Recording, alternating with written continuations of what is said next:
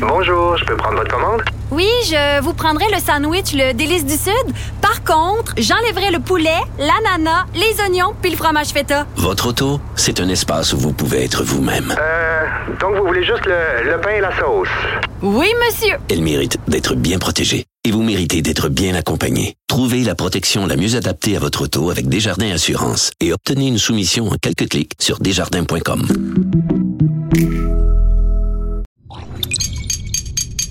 Cube Radio.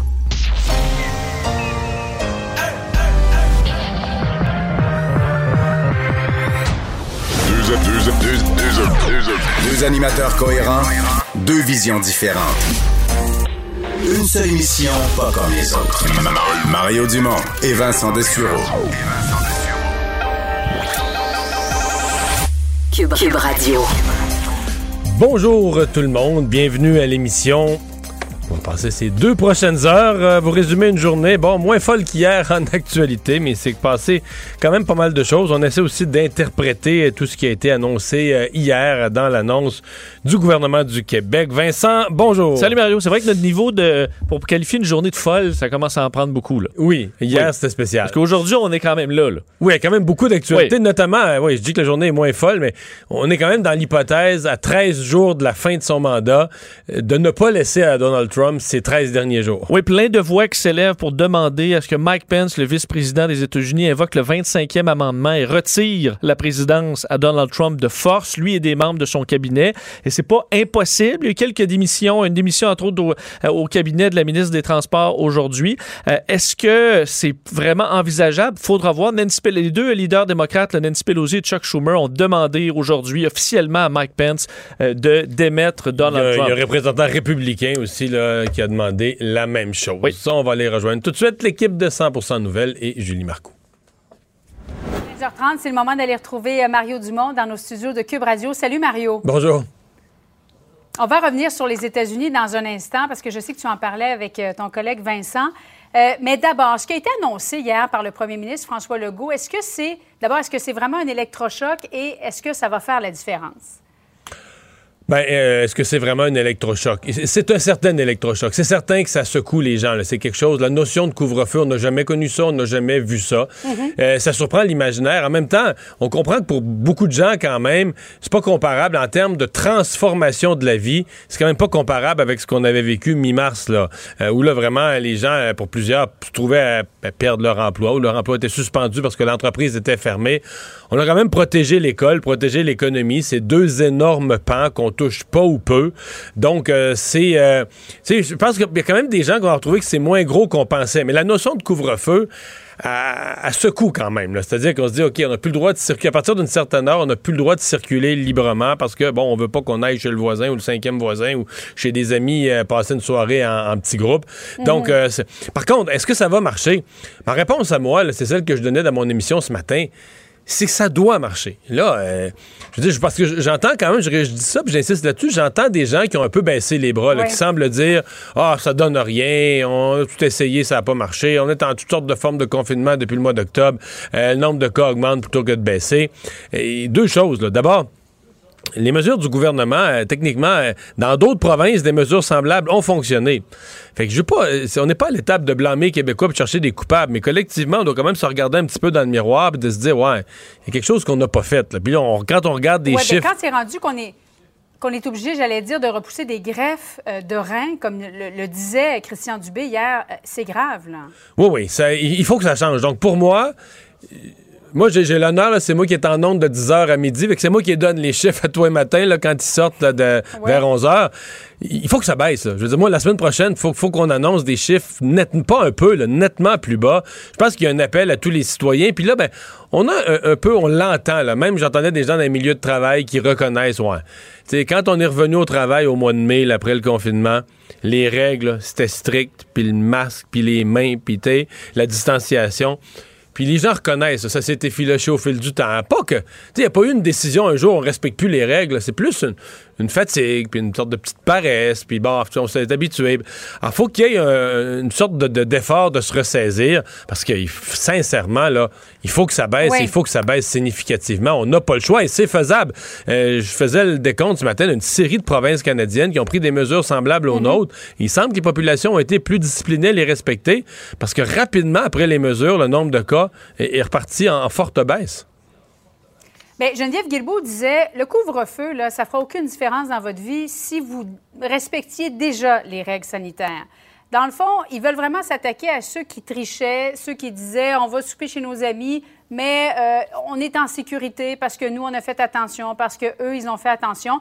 En même temps, il y a plusieurs exceptions, Mario, et le travail, l'application va encore une fois reposer beaucoup sur les épaules des policiers. Oui, évidemment. Mais, oui, oui, on se comprend. Euh, en même temps, il y a des amendes tellement énormes là, que bien des gens vont se demander Ouais, j'ai-tu mm moyen de. Je veux-tu vraiment me ramasser avec ça? Euh, On se comprend non plus qu'on veut pas devenir un État policier. Il n'y aura pas de contrôle systématique des identités partout, tout le temps, euh, avec l'armée au coin, à tous les coins de rue. C'est pas ce que le gouvernement souhaite. Euh, Diane Lamar euh, disait hier, elle qui a déjà travaillé dans, de l'aide internationale, dans des pays où on se retrouvait en temps de guerre mhm. ou en temps de problème, là, avec des couvre-feux. Elle disait quand même une atmosphère qui vient qu'un couvre-feu. Quand tu sors, puis il y a personne, même si toi tu sors, par exemple, tu es une infirmière, tu vas à ton cadre de travail, quand tu sors, puis tu es en couvre-feu, puis il y a comme personne sur la rue, même si, même si tu es dans ton droit, tu as l'impression de faire quelque chose de pas correct. Tu as une impression d'être en dehors du lot. je pense que cette, il va y avoir ce poids-là aussi une espèce de de, pression sociale de dire, regarde, il n'y a personne sur la rue, il n'y a personne qui sort. Euh, reste chez vous. Là. Et je pense que c'est ce que le gouvernement recherche. Maintenant, moi, je m'adresse vraiment aux gens qui disent, ah, c'est perdu d'avance cette bataille-là. On sait déjà que le 8 février, ils vont reconduire pour un autre mois. On n'a pas le droit de dire ça. Il faut que le 8 février, les chiffres soient assez radicalement différents. Il faut y mettre chacun d'une autre, que les chiffres soient assez radicalement différents, qu'on amorce, pas que toutes les mesures de toutes les formes vont tomber d'un jour. Ça n'arrivera pas. Mais qu'on reparte au moins dans l'autre direction, que le 8 février, on puisse euh, redonner progressivement un petit peu plus de liberté, permettre à des, des, secteurs économiques qui ont souffert de rouvrir progressivement. C'est vers ça qu'il faut espérer aller. Bon, Mario, tu le disais d'emblée, il y en a hier qui appréhendaient beaucoup cette annonce-là dans le milieu euh, manufacturier, construction aussi, en se disant à peu près tout va fermer comme on l'a connu au printemps dernier. Finalement, tout ce qui est jugé essentiel pour être maintenu, je pense qu'il y a bien des entrepreneurs qui vont dire ah, nous, c'est essentiel, on a un échéancier à respecter. Euh, manufacturiers, ils vont dire ben, nous, on a des commandes, donc c'est jugé essentiel. As-tu l'impression, Mario, qu'on a un peu choisi l'économie avant la santé hier? Oui, bien, c'est compliqué. Dans le cas du manufacturier, le gouvernement mm-hmm. était devant un choix impossible parce que euh, nos entreprises sont en concurrence directe. Nos fabricants, mettons, de biens ou de services, ou nos scieries qui font des, du 2 par 4, ils sont en concurrence contre d'autres scieries dans les provinces de l'Atlantique, en Ontario, aux États-Unis. Puis là, les autres sont pas fermés. Fait que si tu fermes celle dans ta, juridiction, tu leur donnes tout un coup de jarnac. Donc, c'est pour ça, je pense que le, deal qui a été fait un peu entre le monde économique, c'est de dire, regardez, là, vos employés de bureau, c'est à la maison. Euh, sur le plancher, ceux qui doivent absolument être là, vous les amenez, euh, ils mhm. opèrent, euh, vous les faites, vous faites les opérations dans le respect des règles de distanciation. Mais je me demande si la CNE, moi, une des questions que je me pose sur les milieux de travail, je pense entre autres au milieu de la construction où on nous raconte, même le président de la FTQ le disait ce matin, qu'il y a eu relâchement des règles. je me demande si la CNESST est aussi présente qu'elle l'était en mai, quand on a repris le travail sur les chantiers on a parlé au ministre Jean Boulet, là, il y a de ça à peu près une heure, Mario. L'heure des avertissements, l'heure aux avertissements, c'est terminé. Alors, de ce que j'ai compris, c'est qu'ils ne vont pas ajouter davantage d'agents du côté de la CNESST, mais euh, ils vont vraiment émettre des amendes. Alors ben, qu'auparavant, c'était davantage des avertissements. Ben, c'est bien, c'est ça qu'il faut. Bien, si on veut que ça fasse une différence, parce qu'il y en a beaucoup des éclosions dans des milieux de travail, surtout le domaine manufacturier. Oui, il y en a eu dans le domaine manufacturier. Euh, beaucoup, là, par contre, c'est un bel exemple, ça. Euh, on dit, est-ce qu'on pourrait mhm. fermer le manufacturier? Dans le manufacturier, le sous-secteur où il y a le plus d'éclosions, c'est la transformation alimentaire, c'est le manufacturier alimentaire. Or, ça, dans tous les scénarios, ça va rester essentiel. sinon, les tablettes d'épicerie vont être vides. Donc, euh, le secteur dans le manufacturier qui est le plus sensible, c'est celui que même si on fermait le manufacturier, on le jugerait essentiel, parce que comme le printemps passé, les abattoirs, tout c'est tout resté ouvert. Donc, c'est pour ça que le gouvernement a dit, bon, côté... La construction Ça, c'est le secteur où c'était plus délicat. Euh, je pense que là, on- eux, eux vont être sous haute surveillance de la CNESST euh, sur les chantiers. Je le pense et je l'espère. Puis ça, ça aurait pu fermer probablement, mais on se souvient encore. Sais, on a vécu le printemps passé. On ferme la construction, il arrive quoi? Retard de livraison de condos, problème de pénurie de logement parce que les gens qui n'ont pas leur condo ne peuvent pas quitter leur logement. Puis on sait qu'à Montréal, entre autres dans les grandes villes, on a des très, très faibles taux d'inoccupation. On se retrouve avec des gens qui ont même plus de logement, qui vont camper le long de la, le long de la rue Notre-Dame à Montréal dans des tentes. Donc, tu sais, dans le fond, le gouvernement, il faut appeler les choses par leur nom et placé devant toute une série de choix impossibles, comme l'école.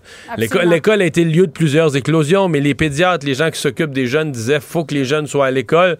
On y va encore de, de- de compromis là-dessus. Et C'est là que le couvre-feu devient la mesure de dire, regarde, on protège économie, école, mais le couvre-feu devient la mesure pour dire, ben, passer les heures d'école puis de travail, là, c'est vraiment chacun chez vous. C'est là que le couvre-feu vient agir.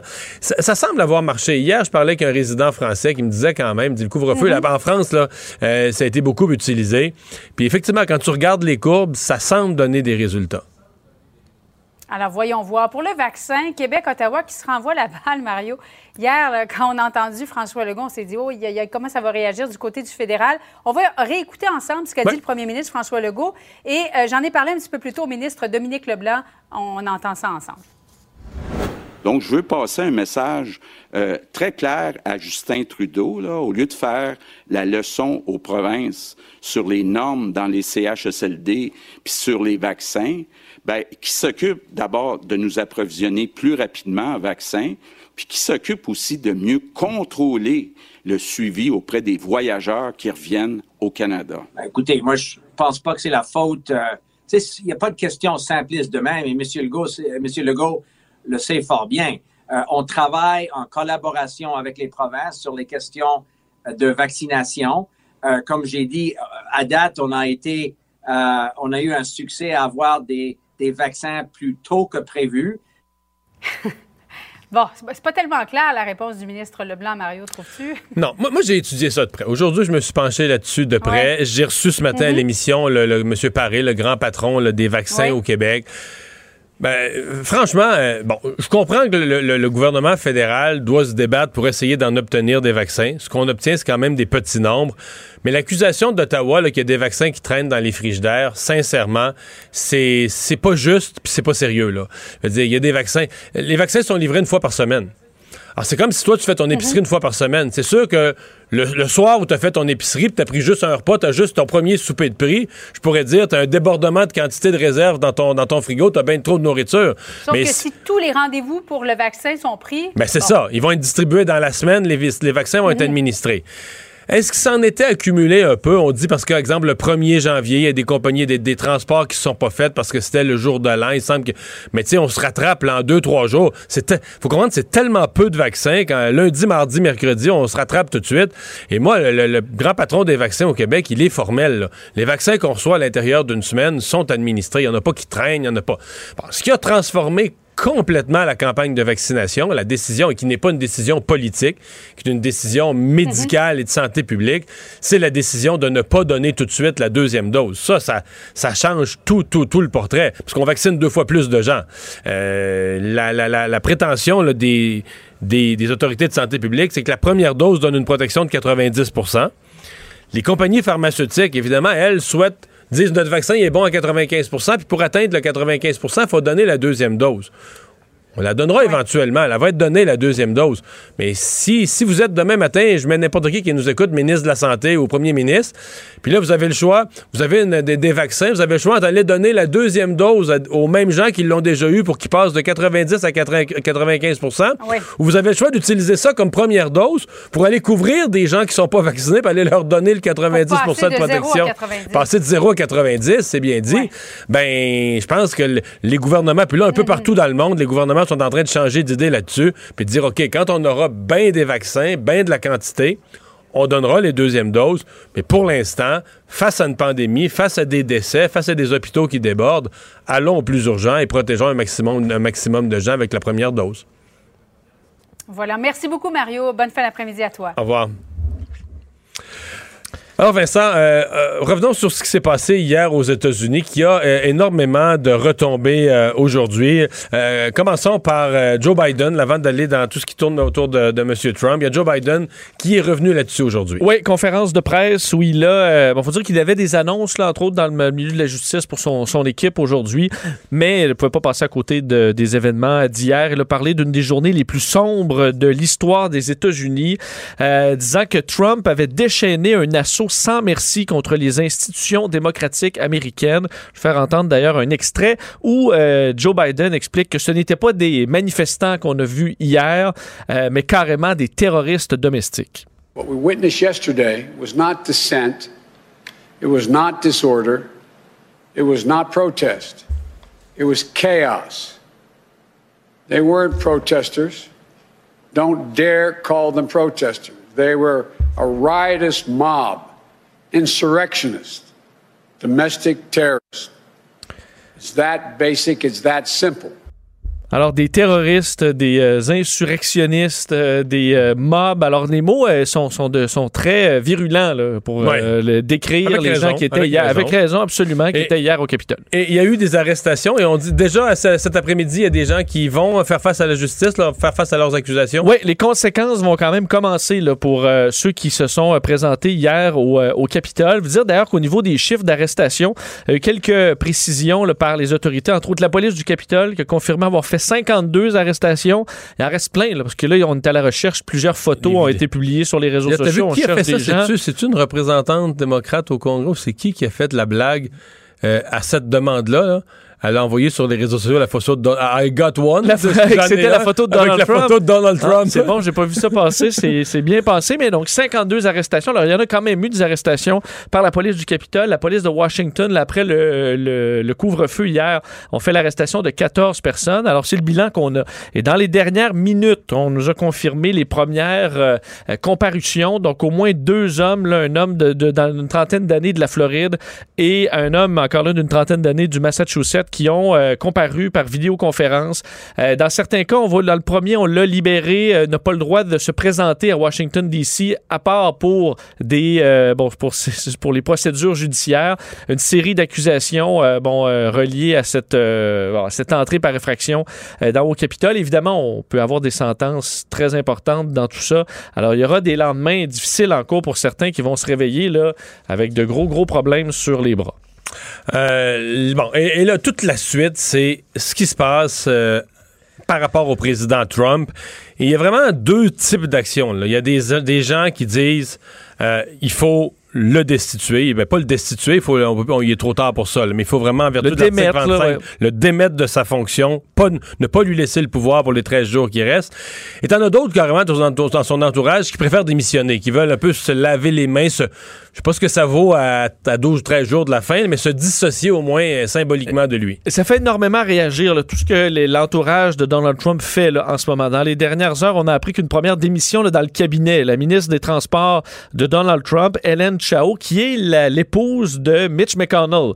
Euh, donc, euh, elle a confirmé qu'elle démissionnait, disant nous, euh, en fait, euh, notre pays a vécu un événement traumatisant, totalement évitable, qui m'a tellement troublé que je ne peux pas l'ignorer. C'est donc le premier membre du cabinet de, Donald Trump à annoncer sa démission. Ça fait beaucoup réagir parce que là, il va quitter dans les prochains jours. Mais plusieurs disent, ben, selon les gens quittent le navire alors que Donald Trump va quitter dans 13 jours. Ce qui serait courageux de faire, si vous êtes vraiment scandalisé par ce qui s'est passé hier, c'est d'appuyer Mike Pence, euh, ben, qui ne l'a pas demandé encore, là, mais si ça arrive, euh, pour euh, invoquer le 25e amendement et Oui, parce que le si, président. exemple, si elle, cette ministre-là, démissionne, elle peut plus voter sur la destitution de Trump. Exactement. Alors, si tous ceux qui sont contre Donald Trump démissionnent, ben, il n'y a plus ce pouvoir-là de démettre le président. Euh, alors, À terme, ça peut même être vu comme de la une sorte Ben- de lâcheté de ne pas vouloir être autour de la table quand viendra le temps de la grande, du grand vote. là. Oui, tu fais ton scandalisé comme ça à 13 jours de la fin de, de- de ta carrière politique, ça, ça peut montrer un certain manque de courage, selon certains. Euh, au niveau des démocrates et même de certains républicains, par contre, on est très clair aussi qu'il y a plusieurs personnes qui demandent qu'on euh, tasse Donald Trump dès que possible. C'est le cas des leaders euh, démocrates. Chuck Schumer, donc le, le, le, le- le leader démocrate minoritaire pour l'instant euh, au Sénat, et évidemment Nancy Pelosi du côté de la Chambre euh, des représentants. Les deux aujourd'hui sont sortis pour dire qu'on devait démettre Donald Trump de ses fonctions aujourd'hui, si possible, que si on n'invoque pas le 25e amendement, on va commencer des procédures d'impeachment, qu'on va pas ter- terminer. Non, là, parce qu'on l'a vécu l'impeachment de l'année passée, c'est- je pense que ça a pris quoi, 9-10 semaines avant d'avoir le vote final, puis là, il reste pas deux semaines. À moins que tout le monde soit d'accord, euh, ce qui, bon, on comprend a quand même Mais même là, je pense qu'en sont- termes de procédure, là. Mais certains disent pour l'image, de au moins commencer des procédures, c'est pour montrer qu'on n'accepte pas ça aux États-Unis, on pourrait peut-être le faire. Je vais vous faire entendre Nancy Pelosi qui avait des mots, encore une fois, très durs envers le président, qui euh, a dit carrément que c'est un homme dangereux aujourd'hui. Je vous la fais entendre. Putin wants to undermine democracy. That's what he's about domestically and internationally. And the president gave him the biggest of all of his many gifts to Putin, the biggest gift yesterday. My friends, we are in a very difficult place in our country as long as Donald Trump still sits in the White House. Alors, faisait référence à Vladimir Poutine sur le fait que, selon elle, il lui a fait le plus beau des cadeaux là, avec ce qui s'est passé C'était ma première réaction hier. là. Tout à fait. D'ailleurs, il y a eu des réactions de, de la Russie aujourd'hui. euh, c'est certains hauts placés euh, russes qui en ont profité pour critiquer les États-Unis, parlant d'un déclin de l'Amérique. Euh, C'était le cas, entre autres, de la porte-parole de la diplomatie russe qui a dit le système électoral des États-Unis est archaïque, ne répond pas aux normes démocratiques modernes. ah, ils, ils se- ils- ils se font plaisir. Je te le confirme. Entre autres, le président de la Commission des affaires étrangères également, euh, Constantin Kosachev, qui a dit la partie perdante a des raisons plus que suffisantes d'accuser les gagnants de falsification. Alors, on rajoute sur euh, ce que Donald Trump dit et dit la fête de la démocratie est terminée. Elle a malheureusement touché le fond, parlant de la démocratie américaine. On voit que les ennemis, on peut dire, les adversaires euh, des États-Unis s'en donnent à cœur joie aujourd'hui. Et là, on pourrait se demander comment réagit Donald Trump, que fait-il? Et d'habituellement, quand, on veut ça, ben, on regarde, on va voir sur son compte Twitter, sur ses réseaux sociaux, pour voir ce qu'il a dit, comment il réagit. Euh, Là, tu trouveras rien. Tu trouveras rien. Euh, hier, on sait que Twitter a décidé de bloquer le compte là, en, soirée après des messages. C'est ça, ils, ils ont laissé circuler sa, sa vidéo d'appel au calme, si on peut dire que c'en était une, mais quand même. Oui. Tu pouvais pas y répondre, tu pouvais pas réagir. Tu peux juste regarder Tu peux pas la partager, tu peux pas répondre. Et quelques heures plus tard, après, il faut dire un message de Donald Trump où il parlait d'une journée à ne pas oublier. Il parlait même de patriote. C'est un peu le, le message qui a fait déclencher, qui a dépassé la ligne euh, selon Twitter, qui a donc bloqué Twitter pour 12 heures à Donald Trump, disant vous devez effacer vos messages, sinon on vous suspend votre compte euh, indéfiniment. Puis il les a effacés. Ben non, il les a pas effacés. En Mais fait, ils sont effacés. Ben c'est ouais, eux qui fait, les ont effacés. Ils sont euh, cachés, mais Donald Trump, lui, les voit encore et il doit les effacer. Donc, Twitter n'a pas effacé les messages, ils les ont seulement Cachés. Et on demandait à Donald Trump de les effacer. Visiblement, il ne l'a pas fait. Son compte est toujours bloqué à l'heure actuelle. Et euh, Facebook et Instagram, la même compagnie, sont allés plus loin aujourd'hui. Mark Zuckerberg qui a annoncé euh, fait que le, compte, les comptes de Donald Trump étaient bannis jusqu'à nouvel ordre. Euh, Mark Zuckerberg a dit Nous pensons que permettre au président de continuer à utiliser nos services pendant cette période pose des risques trop grands. Elle dit Mais dans le contexte actuel euh, est euh, f- différent. Euh, L'utilisation de notre plateforme pour encourager une insurrection violente contre un gouvernement démocratiquement élu, euh, donc, est inacceptable. Et euh, Mario, ça tombe comme des mouches. Il n'y a plus de, vraiment de place pour Donald Trump sur les réseaux sociaux parce que je voyais euh, Snapchat, même Twitch, là, qui euh, Donald Trump a un compte sur Twitch euh, est, est barré. Alors, il restera peut-être, il y a toujours Parler, là, qui est un réseau social plus sombre utilisé par la droite euh, américaine, entre autres. On, approche du dark, s'approche du dark web. oui, c'est c'est beaucoup moins. euh, Donald Trump a 88 millions d'abonnés sur Twitter. C'est un porte-voix immense qu'on vient d'éteindre pour le président. Alors, Facebook dit au moins jusqu'à la jusqu'au 20 janvier. Euh, tout est fermé pour Donald Trump sur la plateforme. Alors, c'est sûr que euh, pour diriger euh, ou craquer ses troupes, ce sera un petit peu plus dur d'ici l'investiture de Joe Biden. Mais voilà, ben revenons à la COVID. Euh, bilan des cas chez nous. Le nombre de décès qui est élevé aujourd'hui. Remarque que c'est des décès là, qui datent des, des- des derniers jours et d'hier. Euh, bilan aussi record en Ontario, encore une fois. Oui, vraiment, euh, on parle quand même de chiffres assez élevés. Tu disais 74 décès, 2500 cas, moins 13 personnes hospitalisées. Par contre, aujourd'hui, record au niveau des vaccins. C'est peut-être un peu plus encourageant que la machine commence à s'activer. Un peu près de 10 000 doses, donc qui ont été administrées au, donc dans les 24 dernières heures. Mais, Euh, mais tu sais, quand on dit que c'est des petits, sont des petits chiffres, là, je veux dire, mettons, dans le. le- le- le- on n'en parlait pas aux nouvelles, la, clinique de vaccination habituelle là, sur la grippe, là, on donnait du 40 à 50 000 doses par jour. là. Oui. Oui, oui. Tu sais, parce que- Oui, t'as raison. C'est juste que hier, le record, c'était 6 000. Là, on était à ça. 10 000. Donc, il y a quand même euh, au Mais, mais moins parce que là, une moi, j'ai- reçu le responsable des vaccins ce matin, M. Paris. Il est bien calme avec ça. Puis puis il dit écoute, là, moi, je peux pas. En gros, là, lui, ce qu'il dit, c'est.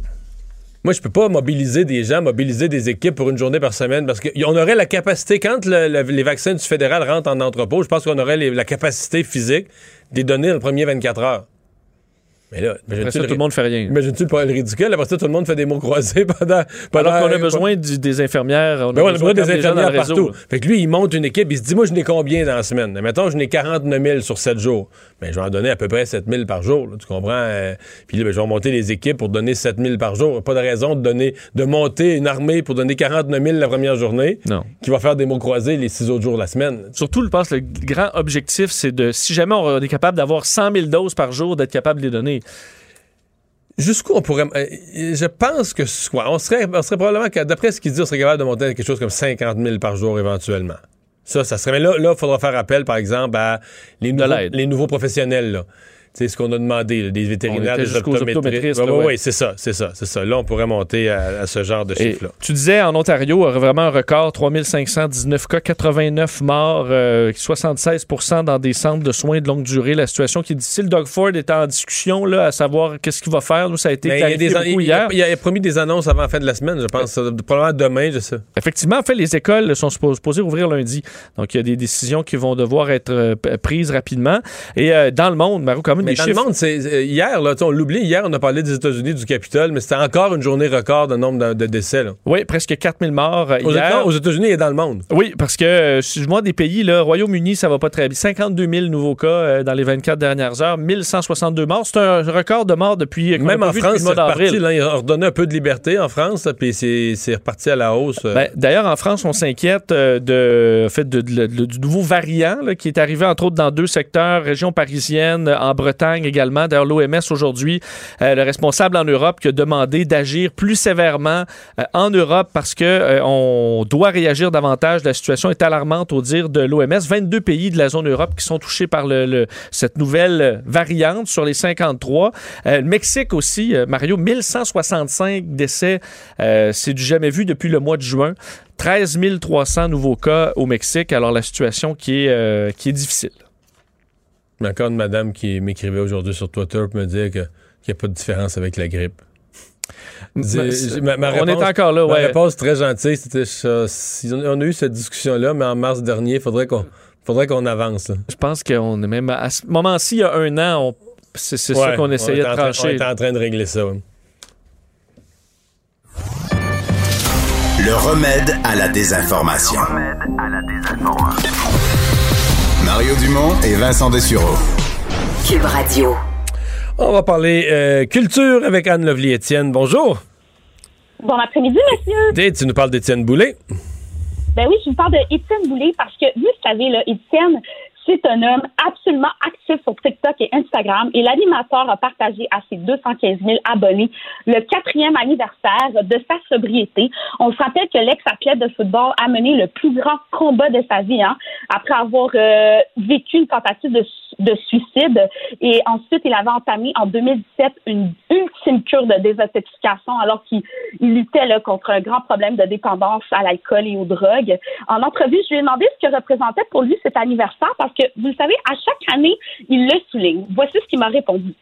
La raison pour laquelle je le partage à chaque année, euh, c'est parce que je me souviens, moi, à mes débuts, dans, ma démarche de, de, de devenir sobre puis d'abstinence, à quel point, quand je voyais d'autres personnes dire Hey, ça fait un an que j'ai arrêté de boire, hey, ça fait six mois, hey, ça fait cinq ans, à quel point ça m'inspirait puis ça me motivait.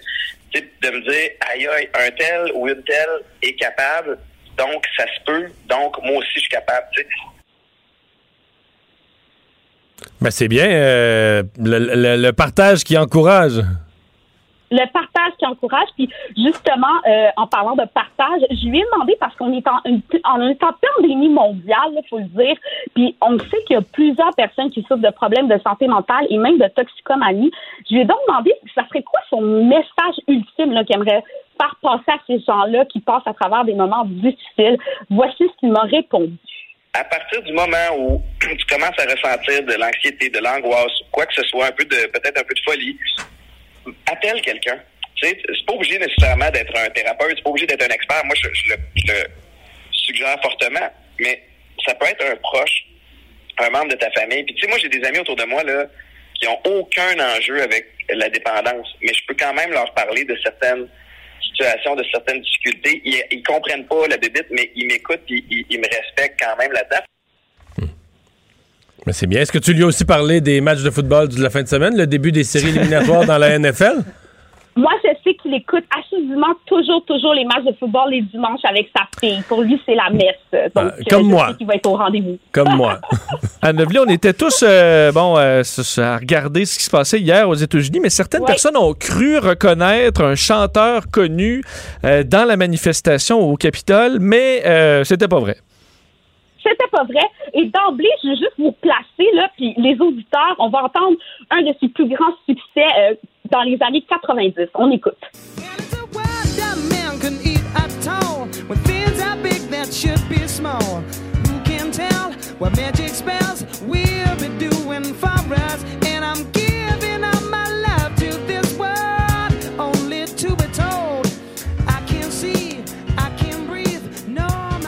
Donc, est-ce que Jamie Rockway était, euh, était au Capitole hier?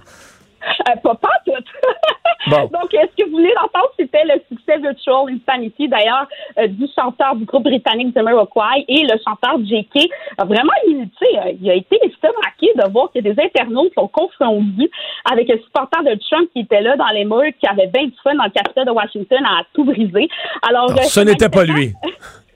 ce n'était pas lui. Bon. Euh, le manifeste, ben, la raison pourquoi les gens l'ont confondu, c'est parce que ce manifestant, ce manifestant-là portait un genre de toque en fourrure, là, puis il était maquillé des couleurs du drapeau des États-Unis, puis c'est le genre de look que adopte souvent J.K. Et la ressemblance, elle est vraiment flagrante. Voilà ce qu'il avait. Celui qui était habillé en bison des prairies d'un pierre à feu, là? Ah oui. Exactement. Ah, shit, OK. Ouais, OK, OK, OK. Hey, parlons, euh, parlons de l'OSM. Oh, l'OSM, ben oui, il s'agit d'une très bonne nouvelle, au moins dans cette pandémie-là. Euh, Raphaël Payaré est un jeune euh, chef d'orchestre, qui c'est lui qui va remplacer euh, le Kent Nagano, notre célèbre Kent Nagano. Et ce Raphaël Payaré est seulement âgé de 40 ans, hein, quand même. Il est diplômé du programme d'éducation El Sistema qui a été fondé en 1975 au Venezuela. Et c'est un homme au parcours quand même très impressionnant, qui a dirigé à, titre de chef invité des orchestres à Berlin, à Vienne, à Chicago, à Paris, puis bien sûr à Montréal.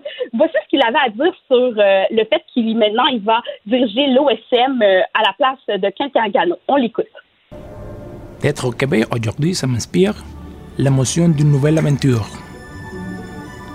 L'occasion de plonger au cœur de la francophonie en Amérique du Nord, découvrir la culture québécoise. Est-ce qu'il lit quelque chose ou il parle vraiment français?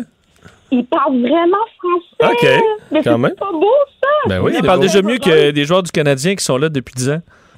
Hein? Ça se peut-tu? Ouais. Mais on est très fiers de ça. Pour vrai, c'est, c'est, c'est toute une. euh, c'est tout un accomplissement pour euh, l'OSM. Et d'ailleurs, je veux juste dire qu'aux amateurs de musique classique pourront d'ailleurs le voir diriger l'OSM dès ce dimanche gratuitement en ligne sur les sites osm.ca et medici.tv. Voilà.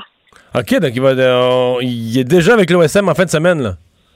Ben, en fin de semaine, il peut juste agir euh, en, tant- en tant que chef invité en fin de semaine, mais il va vraiment euh, Mais quand prendre même. son poste. Ben oui, en 2022, c'est lui qui prendra donc euh, la place de Ken Nagano, qui d'ailleurs a dirigé l'OSM pendant 14 ans, soit de 2006 à 2020. Anne Lovely, merci beaucoup. Merci Bye bye, à à vous, demain. monsieur. Bonjour, je peux prendre votre commande? Oui, je vous prendrai le sandwich, le délice du Sud. Par contre, j'enlèverai le poulet, l'ananas, les oignons puis le fromage feta. Votre auto, c'est un espace où vous pouvez être vous-même. Euh, donc vous voulez juste le, le pain et la sauce? Oui, monsieur. Elle mérite d'être bien protégée. Et vous méritez d'être bien accompagné. Trouvez la protection la mieux adaptée à votre auto avec Desjardins Assurance et obtenez une soumission en quelques clics sur desjardins.com.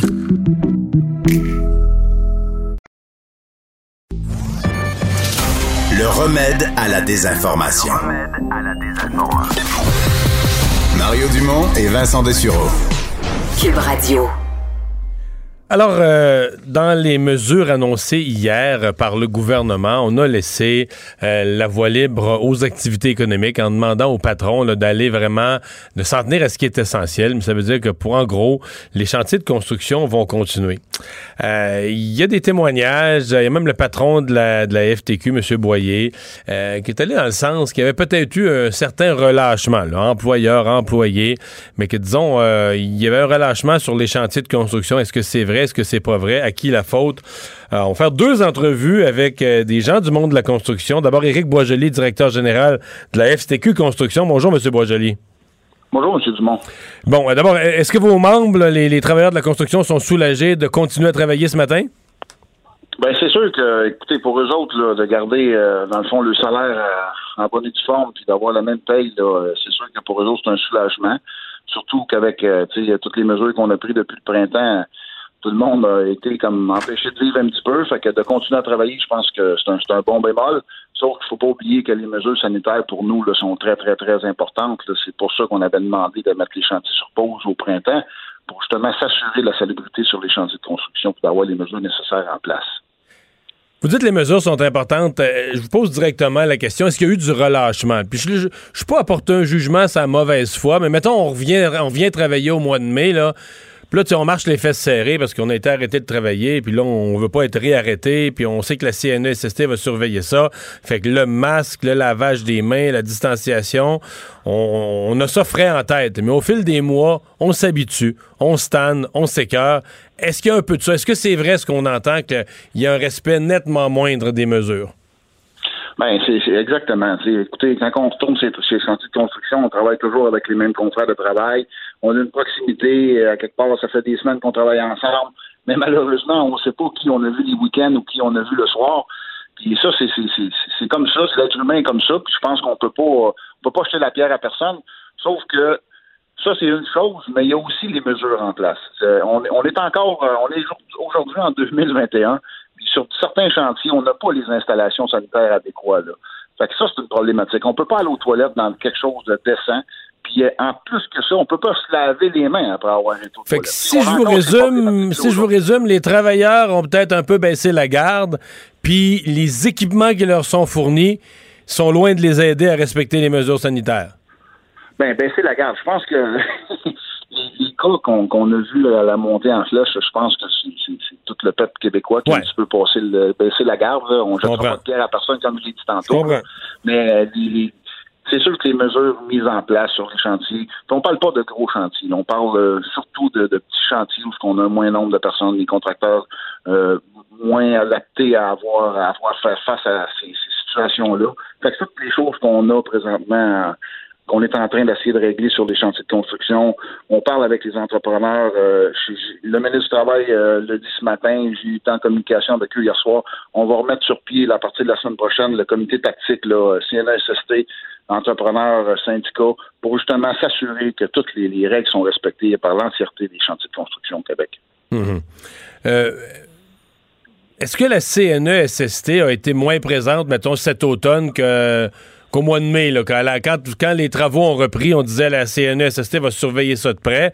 Je comprends que la CNESST, elle a toutes sortes de, volets à son travail. Il faut qu'elle surveille quand même la santé, la sécurité au travail, puis l'ensemble de la, sécurité des, chantiers, des milieux de travail.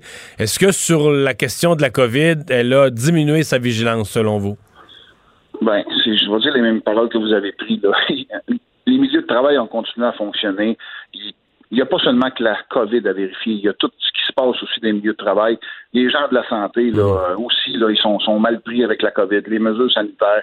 Ils sont vraiment en contact avec les personnes. Les gens de construction, c'est la proximité. Nous, on a plus la salubrité, euh, l'effet de se laver les mains, d'avoir de l'eau propre, d'avoir de l'eau à, à- à température tempérée. On est en hiver, là. On est encore avec les petites toilettes euh, bleues, pas de chauffage. là. On est en 2021. Là. Pour nous, ça n'a aucun bon sens. Là. On a des travailleuses. On essaie de, de- de dire aux travailleuses de l'industrie de la construction, aux- jeunes travailleuses, d'essayer d'adhérer à l'industrie de la construction. Mais comment est-ce qu'on peut les, inciter à, à venir dans l'industrie quand on n'est même pas capable de lui donner des toilettes décentes? On est encore là aujourd'hui. Ouais. Euh, le sentez-vous quand même que pour employeurs et employés et CNESST, que le, le message de, du couvre-feu, additionné au fait que, bon, on a quand même, je pense, sérieusement regardé la possibilité de fermer les chantiers pendant quatre semaines, est-ce que ça a comme redonné une espèce de, de, de, petit choc, de, nécessité de revoir ces pratiques? Je pense que les, gens, là, euh, il y a eu un relâchement, puis on l'a, je l'ai dit tantôt, dans, dans, dans l'ensemble de la population, ces chantiers de construction. Mais là, la, la montée des cas, je pense que les gens sont plus conscientisés. Euh, on en parle beaucoup dans les médias. Euh, nos représentants syndicaux à la FT Construction, mais ils sont à pied d'œuvre ces chantiers, puis ils lancent le message aux travailleurs de ne pas baisser la garde, de faire attention, de se protéger, euh, de respecter la distanciation sociale. Je pense que c'est ça, c'est ça, puis le lavage des mains, c'est la première mesure à faire. là. Puis si tout le monde ferait ça, mais je pense que le- la pandémie, on s'en porterait mieux aussi, là, puis pour tout le monde, pour l'ensemble des Québécois. Là. M. Boisjoli, merci d'avoir été là. Merci beaucoup, Au. Pierre Brassard est président de la CSN euh, Construction. Bonjour, M. Brassard. Bonjour, M. Dumont. Je vous pose une question semblable. Est-ce qu'il y a du relâchement sur les chantiers, selon vous, puis un, un non-respect des règles sanitaires qui s'est, sans mauvaise foi, là, mais qui s'est installé par euh, le passage du temps? Ben, écoutez, euh, je n'ai pas compris ce que mon, mon collègue Bois- Boisjoli a dit avant moi, là, mais moi, je peux vous rassurer que vous assurer qu'on part de loin quand même dans l'industrie de la construction là, au niveau des, mesures sanitaires. Euh, on a été long à décoller. euh, Il y a beaucoup, beaucoup d'entreprises là, qui ont été longues à décoller aussi au niveau de mettre les mesures sanitaires en place. Euh, vous savez, quand on parle de deux, on est en 2020 l'année passée, puis il y a encore des chantiers où il n'y avait pas de toilettes, là, puis il n'y a pas d'eau courante pour se laver les mains, fait qu'on part de loin. Est-ce qu'il y a eu un relâchement? Est-ce qu'il y a eu une habitude, une accoutumance là, à- euh, à- aux mesures sanitaires? Est-ce que le monde a baissé la garde un peu plus sur les mesures euh, d'hygiène, pas d'hygiène, mais les mesures euh, au niveau des EPI? Parce que dans la construction, on, était comme, on faisait comme bande à part. euh, euh, on dirait que le monde ne croyait pas qu'il y avait des cas dans l'industrie de la construction de contamination. Euh, écoutez, euh, je suis pas un grand, devin pour vous le dire, mais euh, je pense qu'on partait tellement de loin que je pense que les gens avaient comme un automatisme à dire ah, c'est, pas pour nous autres dans la construction. Fait que euh, l'avenir va nous le dire. Là, à venir à date, là, ce qu'on a vu euh, ces chantiers en 2020, là, on n'a pas eu une grosse contamination là, au niveau communautaire, là, ces chantiers. Ça n'a pas été si pire. Il n'y a pas eu d'éclosion majeure. Pas eu- Est-ce qu'il y a des chantiers, à votre connaissance, qui ont été fermés? Il y en a quelques-uns euh, qui ont été euh, fermés euh, pour euh, à cause du COVID, puis quelques-uns qui ont été fermés aussi parce qu'il euh, il manquait de mesures, euh, manquait de mesures sanitaires. Euh, mais euh, Mais ça n'a pas été un hécatombe, là. C'est des Non. exceptions, là? Exactement, ça n'a pas été un, hécatombe, comme vous dites. Ouais. Euh, les, euh, les employeurs, euh, bon, je pense que les employeurs, quand même, ils ont dû avoir une frousse là, cette semaine que le- le- le gouvernement ferme les chantiers en une autre fois. Ça a été considéré à un certain moment. Euh, Pensez-vous que ça va amener tout le monde à être plus vigilant? Vous parliez d'eau courante, de toilettes, etc., que ça va amener tout le monde à, être plus vigilant? Ben, moi, je crois que les mesures qui ont été mises en place, euh, même euh, avec ce que le gouvernement a annoncé cette semaine, hier, là, euh, il y a de nos travailleuses et de travailleurs qui sont inquiets. Hein, on se le cachera pas. Là, si on faisait le tour de, de- tous nos membres, là, je vous dirais que c'est il y en a beaucoup qui sont inquiets de savoir s'ils doivent continuer, s'ils doivent continuer à s'exposer euh, pour attraper euh, le Vous COVID. voulez, dire, vous voulez dire que vous avez des travailleurs qui trouvent suffisamment que les euh, il y a- un non-respect des règles sanitaires qui ont, qui ont peur d'attraper la COVID sur le chantier? Ah non, je- c'est pas. Ce que j'affirme, c'est pas qu'il y a un non-respect des règles, c'est qu'ils sont inquiets même s'il y a des règles. Je comprends. Parce que après l'annonce de, de, de ce que le ministre Legault a dit hier, euh, les téléphones ont commencé à sonner, puis euh, les gens nous le disent, là, nos membres nous le disent. Là. Ah, moi, euh, je devrais-tu faire ça quand même? Je devrais-tu aller travailler quand même, malgré qu'ils disent que c'est pas dangereux ou que euh, si on met ces règles en place, euh, on risque de pas contaminer? Parce que l'inquiétude des gens, c'est c'est pas de se contaminer, c'est de contaminer nos parents, contaminer notre Ouais, famille. après là. coup, là. C'est ça, c'est de créer la, deux- la troisième vague, si on peut l'appeler de même, là, ou de continuer la deuxième vague, puis euh, que ces mesures-là nous amènent à un arrêt complet de l'industrie. C'est ça l'inquiétude. Les travailleurs et les travailleurs de la construction, là, eux, là, s'ils travaillent pas, ben, ils perdent leurs assurances médicales. hein. Ils sont contribu- contributeurs de- du nombre d'heures qu'ils font dans une période de, de l'année pour avoir une couverture d'assurance. Euh, au-delà d'être euh, des, euh, des pertes économiques, ils perdent une couverture aussi d'assurance. C'est tout ça qui, avec tout ça qu'il faut composer de la façon dont l'industrie de la construction est faite. Quand tu ne travailles pas, ta couverture d'assurance, tu te ramasses dans une très basse couverture. On comprend ça. Ben là, pour, l'instant, euh, tout le monde continue à travailler, puis on va se croiser les doigts que ça puisse rester euh, comme ça. Merci beaucoup d'avoir été là. Merci, M. Dumont. Pierre Brassard, président de la CSN Construction. Euh, on va faire une pause. Euh, C'est Jean-François Barry qui va être là au retour nous parler sport. Il y a eu un match intra-équipe aujourd'hui du Canadien et ça a joué pas mal quand même. Protégez vos dépôts, c'est notre but. La SADC protège vos dépôts dans les institutions fédérales, comme les banques. L'AMF les protège dans les institutions provinciales, comme les caisses. Oh, quel arrêt! Découvrez ce qui est protégé à vos dépôts sont protégés.ca. Mario Dumont, un vent d'air frais. Pas étonnant que la politique soit sa deuxième nature. Vous écoutez Mario Dumont et Vincent Dessureau. Alors, c'est le moment de parler sport. Euh, Jean-François Barry qui est là. Salut. Bonjour, messieurs. Ça a l'air qu'il y a eu de l'action quand même dans ce match intra-équipe aujourd'hui du Canadien. Ben, on se comprend que ça va être ça pour cette année. là, ça va être ça les matchs pré-saison. là. En fait, c'est ça le, gros de l'histoire, c'est que les matchs euh, blancs contre rouge prennent une autre dimension. Parce que d'habitude, on joue ces matchs-là, puis c'est, presque juste comme pour se remettre en forme. Puis là, après ça, on va aller jouer. euh, surtout le Canadien joue beaucoup de matchs, donc euh, 7 à 10 matchs d'habitude avant même le début de la saison contre d'autres formations. Là, c'est pas le cas. Ça va être seulement ces petits matchs-là et on, se prépare. Là, on est le 7 janvier. Je vous rappelle que le début de saison commence le 13. Donc, on s'approche. Fait qu'il y avait un match aujourd'hui rouge contre blanc avec quand même, j'ai vu des séquences, un peu d'intensité, euh, de belles pièces de jeu. On a même terminé ça avec un, co- un concours de, de, de- de fusillade, là, de, tir au but. Euh, fait que ça, ça a été bien. Euh, on aurait pu gager Mario et Vincent sur une victoire des rouges. Ah. Parce que. Parce qu'on avait ce mis, qu'on- on avait mis l'équipe A dans les rouges, c'est ça? Écoute, les Rouges, c'est pratiquement l'équipe qui va être euh, à Toronto. C'est- quatre des cinq lignes d'attaque étaient pour les Rouges, les six dé- dé- défenseurs. Et le seul qu'on avait envoyé dans le fond de l'autre côté, c'était Carey Price. On s'est probablement dit les Rouges ont une meilleure attaque, vont lancer plus souvent, donc ils ont mis Price euh, dans les blancs, question qu'ils reçoivent des lancers. Alors 5-3 victoire des Rouges. Euh, la bonne nouvelle, deux buts pour Kotkaniemi. Euh, dont un euh, dans un filet désert, mais l'autre posté à la- au même endroit que durant les séries. Tu te souviens, vous vous souvenez, messieurs, combien de buts il a marqué euh, dans les séries contre Philadelphie et Pittsburgh? Cinq? Posté devant le Ah, ben- filet. Oui, cinq, mais souvent posté devant le Ouais, filet. ça, je pourrais pas a- dire. Ça y a touché, il était dans le trafic. Ben, encore une fois, aujourd'hui, c'est un retour de lancer. On sait qu'il est quand même assez grand, assez bâti. On dirait qu'il est en train d'en faire son, bureau. Alors, c'est une bonne nouvelle. Puis moi, je pense que le séjour qui a été, fa- euh, été faire, lui, va l'aider en début de saison. On sait, il est allé jouer en Finlande, donc il est moins rouillé que les autres pour avoir un bon début de saison. Drouin a un but, le but gagnant. Euh, Frolic et Toffoli les autres. Et du côté des Blancs, euh, Brandon Baddock. Frolic et, Frolic et euh, Toffoli, les nouveaux quand même qui se sont distingués? Oui, totalement. Puis Anderson a marqué un super beau euh, pendant la petite séance de tir de barrage, de toute beauté. Une belle touche. Alors, les, trois nouveaux ont bien fait ça. Euh, Brendan Baddock, euh, Jordan Wheel et Paul Byron du côté des Blancs ont donné la réplique. Voilà.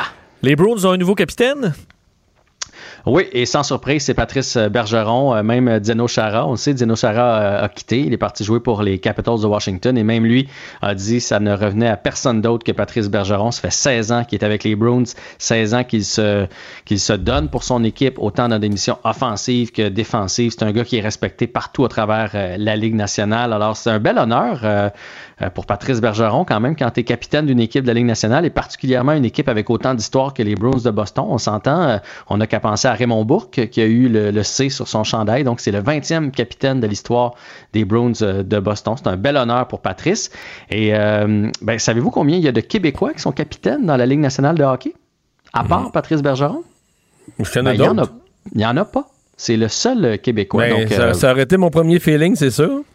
Hmm. Donc, euh, bravo euh, à Patrice de représenter le Québec comme ça. Même si on n'aime pas les Bruins, reste que Patrice Bergeron, c'est un joueur exemplaire. Non, je sur pense la pas qu'il y a beaucoup d'amateurs de sport au Québec, même ceux qui aiment pas les Browns comme moi, euh, qui respectent pas euh, Patrice Bergeron. C'est un athlète euh, d'une autre de, de- de classe, c'est un vrai de vrai de vrai là. Oui, tu sais, on peut le comparer un peu à Sidney Crosby. Là. Oui, il n'y a pas les statistiques de Crosby, mais il est irréprochable. Tu sais, quand est-ce qu'on a entendu quelqu'un dire quelque chose sur Patrice Bergeron? Quand est-ce qu'on a vu euh, euh, en dehors ou sur la patinoire une, euh, excusez, un mauvais comportement de la part de Bergeron? Jamais. Alors, ben, bravo à Patrice et on va souhaiter euh, qu'il n'y ait quand même pas trop une bonne saison. Quoique les Browns ne sont pas dans notre division ça, cette année, c'est moins pire. Ouais. Raphaël Lessard qui cherchait un volant. Ben, en fait, je sais pas si vous vous souvenez, juste avant les fêtes, là, il, avait changé d'écurie et il avait réussi à trouver le, le financement pour la moitié, La moitié d'une année, oui. Exactement, la moitié d'une année. Mais là, la bonne nouvelle, c'est qu'il va participer aux 22 courses euh, de la saison. Donc, il a trouvé des commanditaires. Il s'est entendu avec son équipe. Donc, lui, évidemment, c'est le circuit camionnette euh, NASCAR Camping World, quelque chose comme ça, là, avec l'écurie euh, GMS. Donc, belle nouvelle pour ce jeune Québécois qui est rempli d'espoir. Tout le monde n'en dit que du bien de Raphaël Lessard aussi. On l'avait eu en entrevue Avantage numérique. On l'a vu aussi à Tout le monde en parle. C'est un, c'est un jeune et il est rafraîchissant dans ses entrevues. Euh, c'est un bon pilote. Alors, on ne peut lui souhaiter que du bien. Fait que c'est une très, très bonne nouvelle pour lui. Ça a été annoncé aujourd'hui. Parlant de talent, Bianca Andrescu euh, renoue avec l'action? Oui, ça, c'est une, c'est une autre bonne nouvelle. On sait depuis, dans le fond, euh, son championnat du côté des États-Unis. Euh, elle n'a pas participé à aucun tournoi. Euh, blessée la plupart du temps. Euh, aussitôt qu'elle essayait de revenir, qu'elle essayait de revenir à l'entraînement, euh, oups, son genou lui faisait. On, parle beaucoup du bas du corps. on se doute que c'est le- c'est les genoux au, au nombre de tapings qu'elle avait dans cette région-là. Donc, ça fait 15 mois qu'elle n'a pas participé à un tournoi. Elle avait promis d'être là, de faire l'impasse. Je pense que ça a été annoncé, si je ne me trompe pas, au mois d'octobre, que bon, elle faisait l'impasse sur la saison 2020, mais qu'elle allait être là au début de la saison 2021. Et effectivement, elle va participer au tournoi préparatoire en vue des internationaux de tennis euh, euh, d'Australie. Donc, c'est c'est pas les internationaux euh, d'Australie comme tels. Il va y avoir plusieurs joueurs d'ailleurs qui ont été blessés qui vont aller participer à, ce, à ces tournois-là pour retrouver la forme, retrouver le synchronisme. Alors, on va voir jusqu'à quel point elle est remise de ses blessures. Mais la bonne nouvelle, c'est qu'on voit finalement son nom inscrit au, dans, un, dans un tournoi. Moi, je commençais à avoir une petite crainte que de, Oups, tu repousses, tu repousses, tu repousses et qu'elle ne soit jamais capable de revenir. Alors là, maintenant, elle revient. On va voir maintenant sa condition physique, mais on se croise les doigts. On sait à quel point euh, elle est intense, elle est attachante, elle est talentueuse. Fait qu'on va souhaiter que les blessures la laissent tranquille. Merci Jean-François. À demain. À demain. On s'arrête un instant.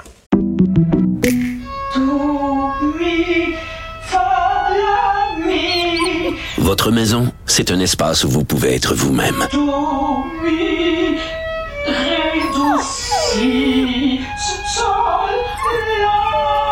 Elle mérite d'être bien protégée et vous méritez d'être bien accompagnée. Trouvez la protection la mieux adaptée à votre maison avec Desjardins Assurance et obtenez une soumission en quelques clics sur desjardins.com.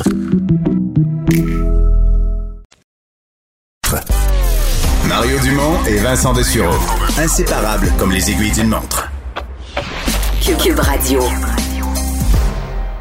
Alors Vincent, quelques nouvelles supplémentaires là, sur les lendemains de ces émeutes euh, cette prise d'assaut du Capitole à Washington? Oui, parce que je disais tantôt, il y aura des conséquences pour certains. Euh, il y en a plusieurs qui vont faire le saut. Euh, ça déboule les accusations euh, les, bon, envers ceux qui ont perpétré ces actions hier au Capitole. Donc, selon un point de presse qui s'est terminé dans les dernières minutes d'un procureur, entre autres, bon, dans, bon, en en cour euh, fédérale, qui expliquait que on a déjà présentement une quinzaine de dossiers en cour fédérale pour des événements reliés à l'insurrection, la tentative d'insurrection hier, et une quarantaine euh, en, euh, bon, sur d'autres paliers là, de, de, de cours. Alors, on parle d'une moins de cinquantaine de dossiers en cours présentement, des accusations euh, ben, assez, assez variées, là, mais reliées à ce qui s'est passé hier. Entre autres, dans les détails qu'on donne, euh, un des manifestants qui a été arrêté, ou du moins d'un des, euh, euh, bon, une des personnes, avait en sa possession une arme semi-automatique de type militaire et 11 cocktails Molotov prêts à être lancés. Ça aurait pu être bien pire. Ça aurait pu être très rapide à déclencher un incendie à l'intérieur. Alors, euh, les, euh, il a été arrêté par des agents fédéraux euh, hier. Alors, fera face à des accusations. Alors qu'on recherche encore avec des photos, parce que, évidemment, tout le monde avait un téléphone. là-dedans. Mais là, plein y a de le photos. journal USA Today qui vient de diffuser une série là, de 29 photos très, très claires, toutes sortes de photos où on voit plein de monde pour demander, pour aider la police. là. Mais tu sais, le USA Today, on s'entend que ça a plus de diffusion que, la, que n'importe quel service de police. Oui. Donc, le USA, 29 photos. Puis là, écoute, il y a des gens, là. En fait, même, il y a des photos qui sont des combinaisons de deux, trois photos, donc c'est plus que 29. Et Mario, souvent, on Si tu connaissais des gens, là, t'é- t'écoutes, à mon avis, sur ces 29 photos-là, tu peux reconnaître facilement 400-500 personnes. là. Et je sais pas si tu as remarqué, mais souvent, les partisans fous de Donald Trump sont assez visibles sur les réseaux sociaux. Euh, donc, c'est souvent reconnus. des gens qui vont être connus vite, qui participent. D'ailleurs, ça vient, ça vient vite faire taire ça, la taille. Il y a des gens qui disaient que c'était pas les partisans de Donald Trump qui étaient entrés au Capitole, que les partisans de Donald Trump manifestaient, puis que c'était des antifas ou des gens de l'extrême gauche qui s'étaient infiltrés pour les faire mal paraître. Pour les faire mal paraître. Alors là, tous les gens qui sont arrêtés, tous les visages qui sont reconnus, les journalistes vont sur leurs réseaux sociaux, puis c'est pro-Trump au bout, puis c'est Trump, Trump, Trump. Effectivement, c'est vraiment facile à défaire cette théorie-là. D'ailleurs, quand même, un, un- un dossier euh, intéressant par rapport à tout ça, euh, c'est que selon euh, le procureur du qui s'appelle Michael Sherwin, là, donc un procureur américain qui dévoilait aux médias tantôt que on enquête présentement sur le- l'influence de Donald Trump dans ce qui s'est passé hier et est-ce qu'on peut déposer des accusations contre le président? Donc, on est à étudier le rôle qu'a eu le président dans les événements d'hier et pourrait faire face à des accusations. Du moins, il y a un procureur qui est sur le dossier qui l'a confirmé aux médias tantôt. Et la police du Capitole, elle promet toujours des. Parce qu'il il- il reste que la sécurité, on a moins parlé de ça, mais la sécurité du Capitole est sous euh, des accusations énormes là, de- de- d'incompétence, de, négligence. Oui, il faut rappeler que la police du Capitole, c'est à près 200 policiers. C'est vraiment l'édifice. Donc, euh, un peu comme les, euh, les constables spéciaux au Parlement. là. Donc, c'est pas eux qui vont contrôler une grande foule. Donc, eux ont un parti du blanc, mais ensuite, le- le- toute l'organisation à l'extérieur qui a perdu le Mais contrôle. dès qu'il y a des grosses manifs à l'Assemblée nationale, la sécurité de l'Assemblée est aidée de la Sûreté du Québec. Exactement, même la police de Québec. Il va y avoir de l'aide un peu partout dans le cas de grandes manifestations, plusieurs corps de police. C'était d'ailleurs le cas hier. Mais il y a plusieurs questions à se poser, de sorte que le chef de la police du Capitole a dit allait- qu'on allait faire toute la lumière sur ce qui s'est passé, euh, tout ce qui était en termes de planification, euh, ce qui est les effectifs à l'intérieur de l'immeuble. Même chose pour la police métropolitaine de Washington, qui va également faire enquête pour essayer de comprendre ce qui s'est passé. Et euh, l'officier qui a été impliqué dans la fusillade, là, la dame qui a, été, qui a reçu une balle alors qu'elle tentait d'entrer dans une des pièces, euh, a été mis en congé administratif. Il y aura enquête, Ouais. évidemment, Mais pour un- savoir un pourquoi. spécialiste de la procédure aujourd'hui, de ce genre de procédure de sécurité-là, m'expliquait que peut-être ce qui est arrivé, c'est qu'il y avait des élus de l'autre côté. Là. Et à partir du moment, il y a comme le, le dernier rempart. Elle, elle a essayé de franchir la porte, qui était le dernier rempart, permettant aux manifestants d'attaquer des élus. Et à ce moment-là, la règle est claire. Quand t'es le dernier rempart, tu tires. Oui, et il semble qu'il y a eu de- des avertissements euh, verbaux là, très clairs sur On le tire. fait qu'on va ouvrir le si feu. quelqu'un touche la porte, et qu'elle est entrée. euh, a comme voulu pousser, moins, euh, oui. a comme voulu pousser la porte, c'était fini. Alors, euh, on va. Mais quand même, c'est les Mais quand tu participes à une émeute, je veux dire, c'est plus une manifestation, tu participes à une émeute, une insurrection. Je veux dire, il y a des morts à chaque fois. là. Tu tu t'exposes. T'es prêt à ça. là. Tu t'exposes à ça. C'est pas souhaitable à- ça arrive, mais. On est rendu à quatre morts là, dans Ouais. le bilan. faut le rappeler. Euh, L'assaut sur un, Parlement est toujours euh, quelque chose d'assez particulier, d'assez euh, tragique et unique. Notre prochain invité l'a vécu parce qu'il était responsable de la télévision, animateur à la télévision au canal de l'Assemblée nationale en 1984 lors de la, de la, fusillade. Richard Thibault est maintenant un expert en communication, président de RTCOM, spécialiste en communication et en gestion de crise. Monsieur Thibault, bonjour. Bonjour Mario, comment allez-vous? Très bien. Vous avez suivi ça avec quel œil hier? Ben, j'avais l'impression, encore une fois, on dit souvent que ceux qui ne veulent pas se rappeler du passé sont condamnés à le revivre. Et ma foi du Saint-Ciel, même si on a fait plein de choses à l'Assemblée nationale pour corriger le tir, j'avais l'impression, croyez-le ou non, 40 ans plus tard, à peu près, de revivre à peu près la même chose. J'en revenais pas. J'en revenais pas. Quelle histoire. Mmh. Je te dis, ben, ma foi du Saint-Ciel, t'es quand même dans le Capitole, t'es aux États-Unis. Et qu'on les, élus, les élus cachés en dessous des tables et tout ça, Ah. c'est un peu surréaliste, Ah ben c'est un peu surréaliste, et ben, effectivement. Puis sans compter que tu dis, si on était dans une petite bourgade pas trop organisée, avec peu de moyens, tu dis bon ben ma foi du Saint-Ciel, ils ont été, comment dire, emportés par la vague, par le raz de marée. Mais là, on parle pas de ça. Là, on parle des États-Unis, on parle de Washington, on parle Les, de les maniaques de la sécurité, là, s'il y a un pays où la sécurité généralement est prise au sérieux, même des fois qu'on on- nous on trouve ça exagéré. Oui, ben s'il y a un endroit où il y en a surtout, c'est bien là. Mais écoutez, il y a des choses, effectivement, je vous écoutais parler tantôt, il y a des choses qui commencent à ressortir de cette histoire-là. On essaye de comprendre aujourd'hui ce qui s'est passé. Et ma foi du Saint-Ciel, on réalise que euh, euh, cette histoire-là avait été tellement annoncée, le président Trump avait tellement fait de publicité autour de ça que la première des choses qu'une organisation qui est responsable de la sécurité doit faire, c'est d'évaluer le danger. Et ma foi, c'est un danger extrême hier. Il est quand même incroyable que dans comment dire, un contexte comme celui-là, par exemple, la garde nationale n'était pas là. D'ailleurs, euh, il y a toutes sortes de rumeurs qui circulent à l'heure actuelle. Semble-t-il que la mairesse aurait demandé, euh, parce que c'est le président qui, autorise l'utilisation de la garde nationale, aurait demandé au bureau du président de la fournir pour l'événement.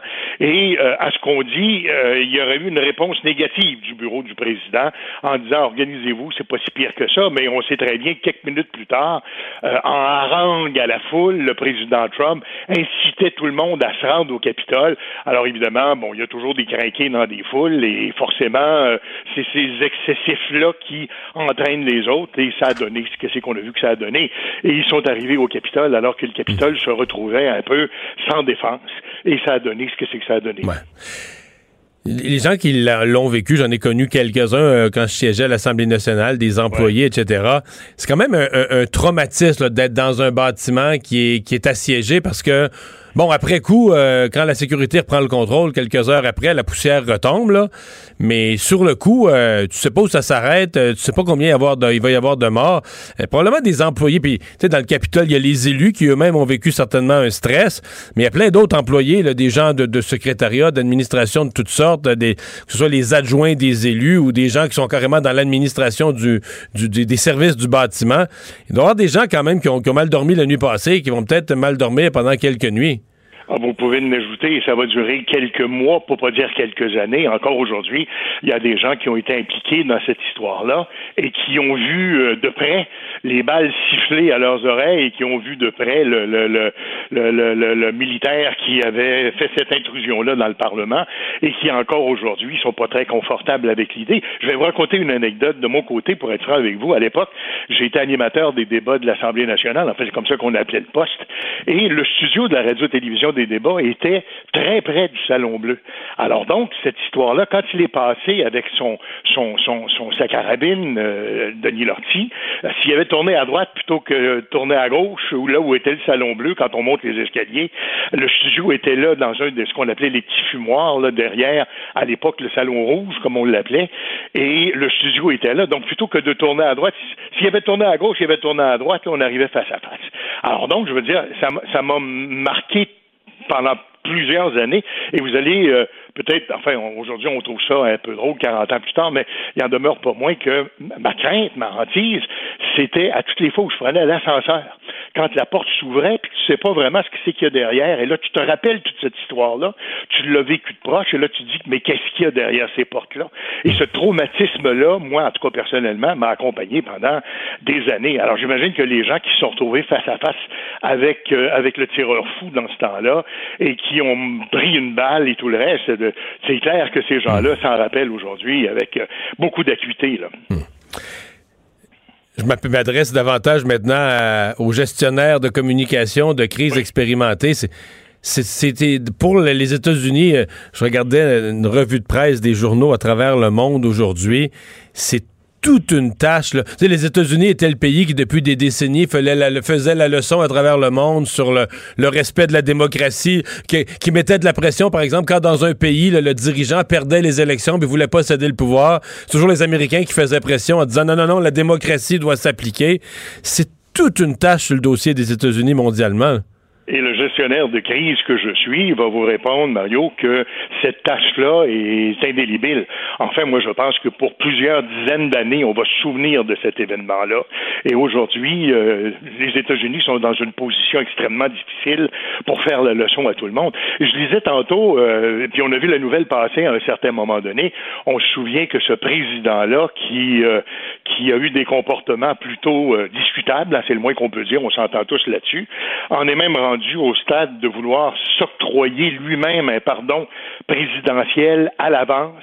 Alors, vous voyez très bien que, je veux dire, cette histoire-là va euh, non seulement, euh, comment dire, tâcher l'histoire des États-Unis pour longtemps, mais c'est pas encore terminé, c'est pas encore fini. Et même si les euh, dirigeants du Parti démocrate réclament, enfin, on parle de, du 25e amendement, le 25e amendement pour pour les auditeurs, là, c'est l'amendement qui permet à, à, un certain nombre de ministres du gouvernement de, de réclamer la, la, la, suspension, la perte des pouvoirs du président. En le déclarant inapte à gouverner, là, comme s'il était, comme s'il avait perdu la tête ou comme s'il était dans le coma. On dit qu'il est inapte à gouverner, on y enlève le pouvoir instantanément. Alors, on est rendu là. Il y a beaucoup de pression qui se fait, entre autres sur le vice-président Pence à l'heure actuelle. Mais euh, si euh, il ne devait pas aller de l'avant, parce qu'on sait que Évidemment, Pence, bon, hier, euh, a semblé, euh, comment dire, racheter à la dernière minute, mais il en demeure pour moi que la confiance n'est pas rétablie dans son cas. Et, et, et, et euh, clairement, la, la présidente de la Chambre des représentants a annoncé que si le vice-président Pence n'enclenchait pas ce processus-là, on était pour demander un nouvel exercice d'impeachment.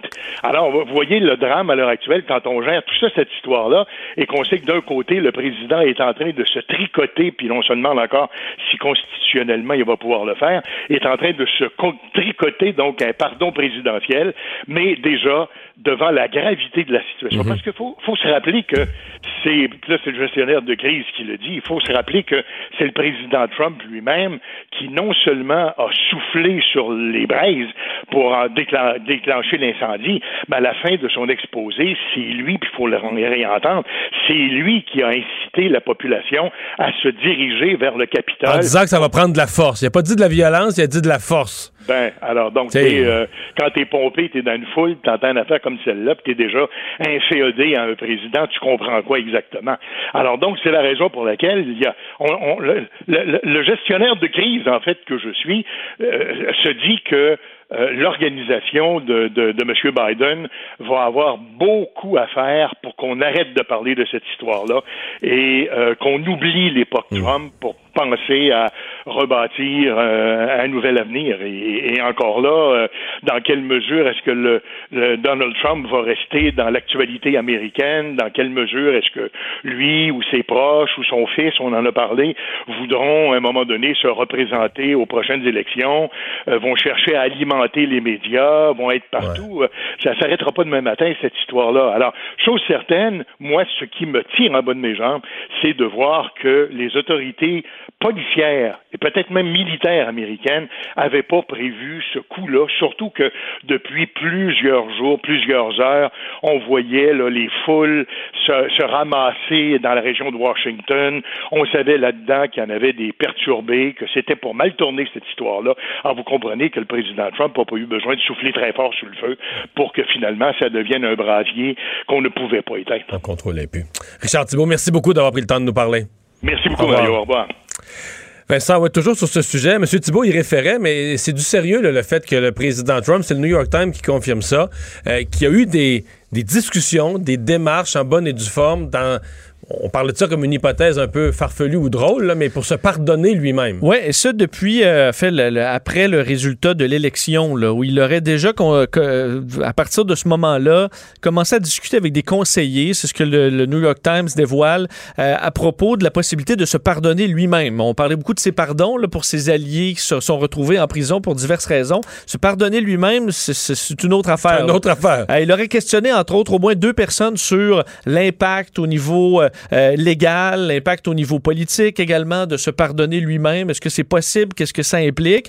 Euh, pas de président qui, se- qui s'est jamais pardonné lui-même. On ne sait pas, est-ce que c'est même possible légalement? Parce que ça n'a jamais été, euh, pardonnez-moi l'expression, mais challengé devant les tribunaux. Alors, euh, ce serait une première. Du moins, ce qu'on sait donc, c'est qu'il y a pensé et en a discuté. Le problème pour M. Trump, c'est que on ne peut que on ne peut que pardonner des crimes au fédéral. Alors, les crimes dans Ouais, les mais lui, il y a États. l'État- il y a l'État de New York qui l'attend. Ben, L'État de New York travaille très fort à le, le- le coincer.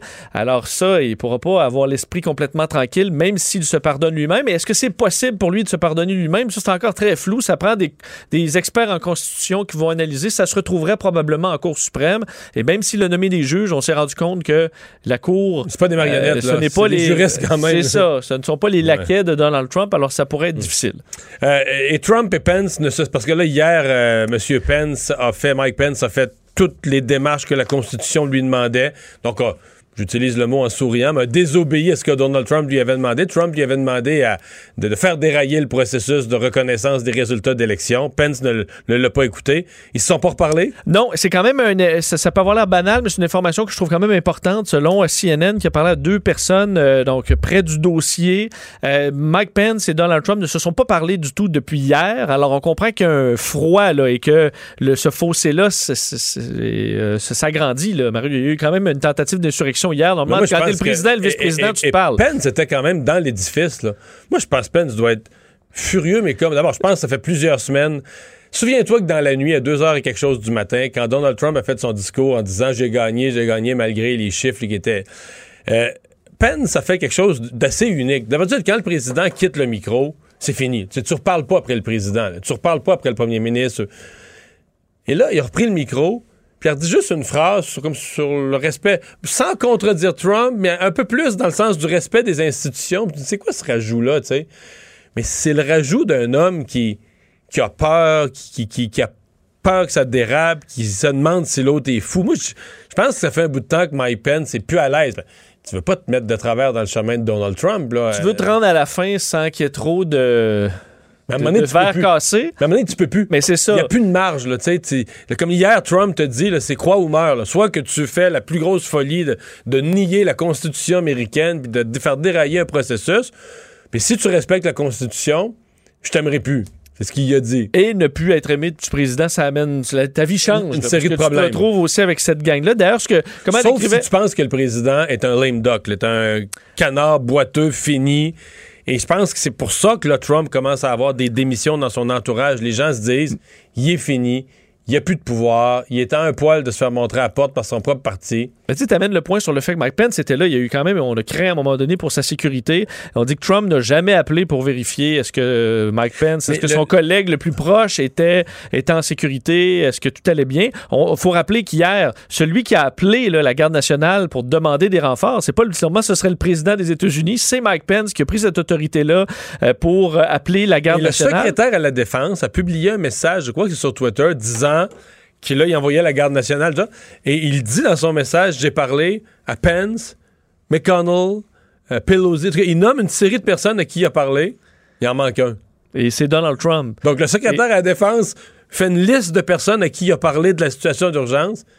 Il n'a pas parlé à Trump. Et il a dit qu'ils allaient respecter la, la Constitution et leur, euh, leur serment, alors rappelant que non, non, on ne va pas suivre aveuglément Donald Trump. On pouvait voir ça à travers les lignes de ce texte-là. Mais ça confirme l'image que le président, il- c'est un fou furieux enfermé dans la Maison-Blanche. Comme un, Ben, comme moment, un il, gère- il ne gère plus rien. Là. Non. Hier, la personne qui prenait les décisions, c'était Mike Pence. Il n'y a plus personne qui passe par Donald Trump pour des décisions présentement euh, aux États-Unis sur ce qui se passe. De- Donald Trump est dans la, la we- West Wing. Il euh, regarde et la télé. regarde la puis il- télé. Là, il peut même plus tweeter Même sur son plus tweeter. cellulaire. Alors, euh, vraiment, tu disais la- lame duck, là, le, ca- là, le canard, il marche même plus, les boîtes plus. Là. Alors, euh, est-ce que Mike Pence, est-ce que ce, ce clash-là va atteindre son paroxysme au point où Mike Pence pourrait être tenté de démettre vraiment et de prendre la présidence en disant je- ça prend quelqu'un, ça prend un adulte là, qui gère les États-Unis, même si c'est juste pour quelques jours. On verra dans les prochains jours. Et les gens ont suivi ça hier. euh, Ben, En direct? On disait euh, hier, je pense que sur les codes d'écoute extraordinaires du point de presse euh, hier au Québec, c'est plus de 3 millions euh, de codes d'écoute. François Legault, ben, quasiment le bye-bye. 3, Ben, millions, 3 millions et demi, 3,4. Presque 3 millions et demi. En fait, c'est 1,5 million à TVA, presque 1 million à LCN, 800 000 Non, non, à 1 RDI. million 100 000 à LCN. Bon, mais tu- Euh. C'est des chiffres de fou. Mais il y a peut-être un peu aussi de, des gens qui se sont euh, amassés devant la télévision pour regarder ce qui se passait aux États-Unis, à mon avis. Là. Ça a été une journée d'actualité folle hier. Mais aux États-Unis aussi, CNN vient de dévoiler que c'est, c'était hier. Tu sais, Trump il aimerait bien que CNN fasse faillite, mais malheureusement, ce qui fait euh, euh, garnit bien les coffres de CNN, c'était hier la journée avec le plus de codes d'écoute de l'histoire de, de CNN. Ah oui? Oui. Alors, des chiffres, par contre, moins impressionnants, parce que pour nous, euh, nos chiffres sont hauts. C'est euh, des, à peu près 5 millions au quart d'heure. Là. Alors, des... Non, mais pour vrai, mettons, aux États-Unis, les postes de nouvelles se battent pour une et demie, deux parts. Deux parts de marché, c'est une très bonne journée, là. Est-ce que LCN, d'ailleurs, RDI est dans ces eaux-là ici, mais un peu, un peu plus, 3-4, là. Des fois 4-5. Mais je veux dire, mettons, un poste de nouvelles qui fait 9 parts de marché, 8 parts de marché, 10 parts de marché, il y a juste LCN. Il n'y a pas d'équivalent, euh, pas d'équivalent ailleurs. Mais une journée record pour CNN. On dirait que ça cerise sur le Sunday de la pire journée de la vie de Trump. là. Ben, on se l'imagine, regarde sur, euh, les, euh, sur leur site Internet, là, on dit l'écoute en ligne euh, des pointes à presque 2 millions de personnes qui écoutaient en ligne euh, ce qui se passait sur CNN. 72 millions de personnes qui se sont tournées vers les services numériques de CNN hier. Fait que mets- mets- mets-toi dans la peau de Trump. Bon, hier, t'as perdu les deux sièges au Sénat, fait que t'as tout perdu tes élections, incluant le contrôle du Sénat. Euh, la confirmation par le Congrès que ton élection est bel et bien perdue. Que Que tu voulais retarder la confirmation qui n'a même pas, pas, été arrivé, retardée? que Biden a gagné.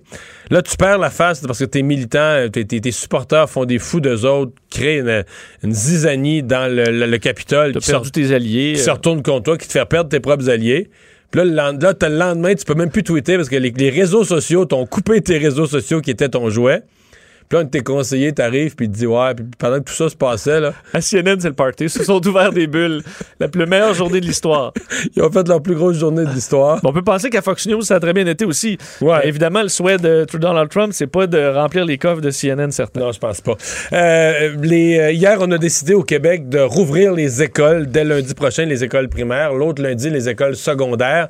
Euh, L'Ontario a fait un choix différent. Oui, on, en parlait un petit peu plus tôt aujourd'hui qu'on attendait des nouvelles concernant l'Ontario qui a fracassé des, de tristes records aujourd'hui, plus de 3500 euh, nouveaux cas, euh, un bilan également euh, des décès, c'est 89 décès en Ontario, de sorte que la décision concernant les écoles est rendue. Le retour en classe sera retardé jusqu'au 25 janvier dans le sud et le retour en classe dans le les régions du nord est maintenu au 11 Ouais, janvier. le sud, c'est quasiment toute la province. Donc, ce qu'on appelle le nord, c'est la, la ruralité, le Sudbury, Thunder Bay. C'est ça. on je sais pas ce que ça représente en proportion de la population, mais Ouais, c'est pas. un peu comme au Québec aussi. Là. Donc, ouais. effectivement, le gros de la population euh, est au sud. Alors, deux semaines de report où il y aura des cours euh, à distance.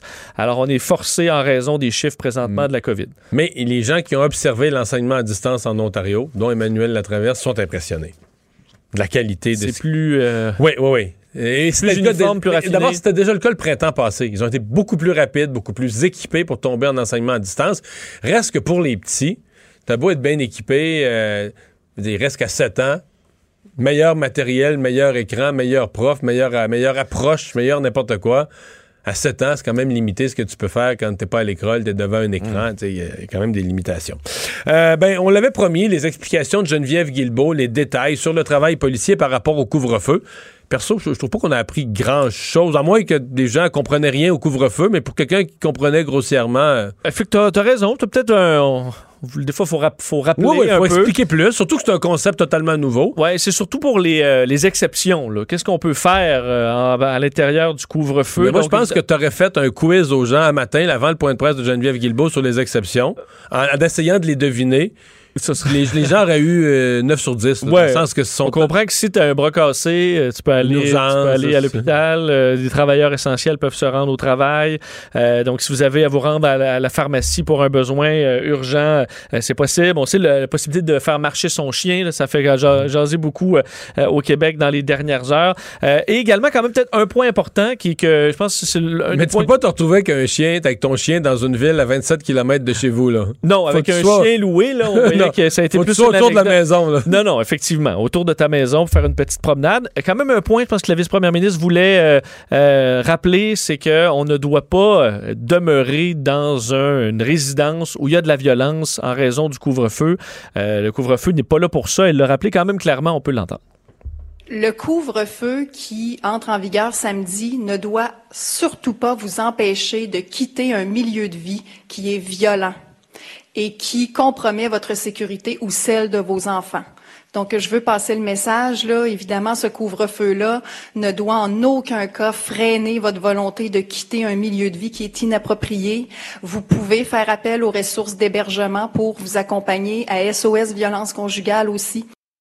Et dans les prochaines heures, Geneviève Guilbeault disait il y aura rencontre là, de tous les, les responsables juridiques, policiers, tout ça pour vraiment qu'on ait un message clair aux policiers, un mandat clair à partir de samedi pour que tout le monde sache euh, qu'est-ce qui est possible et euh, impossible de faire après le couvre-feu. Il y a eu une prise de bec là, entre l'entourage de M. Legault et Gabriel Nadeau-Dubois concernant... Parce que Gabriel Nadeau-Dubois a eu une réaction là, que j'ai qualifiée ce matin d'étonnante aux mesures. Oui, parce que hier, donc euh, vers 5h48, à la fin là, du point de presse, Gabriel Nadeau-Dubois de Québec solidaire qui publiait son message sur Twitter disant pour restreindre autant les libertés des individus, il faut des justifications scientifiques solides, là, demandant au gouvernement de faire preuve de transparence, publier les avis de santé publique euh, qui recommandent l'imposition d'un couvre-feu. Ça a généré beaucoup de réactions euh, dans, dans l'entourage de François Legault, entre autres le directeur des relations médias au cabinet de François Legault, Manuel Dionne, qui a euh, publié un message lui-même sur les, euh, sur les réseaux sociaux disant c'est une recommandation de la santé publique, point à la ligne, de grâce, ne jouez pas dans les suis toujours, théories du toujours étonné quand même quand le staff, là, les, les employés politiques répondent aux élus. Personnellement, je pense que c'est un élu de la CAQ qui aurait dû répondre. Mais, euh, mais Gabriel Nadeau-Dubois, ça l'a rendu... euh, écoute, dans tous les milieux anti-masques et tout ça, là, ça applaudissait. Il y a eu... J'ai fait plein, de- plein d'amis... Plein avec- d'amis, euh, parce qu'on parle de- des complotistes, ceux qui nient l'existence de...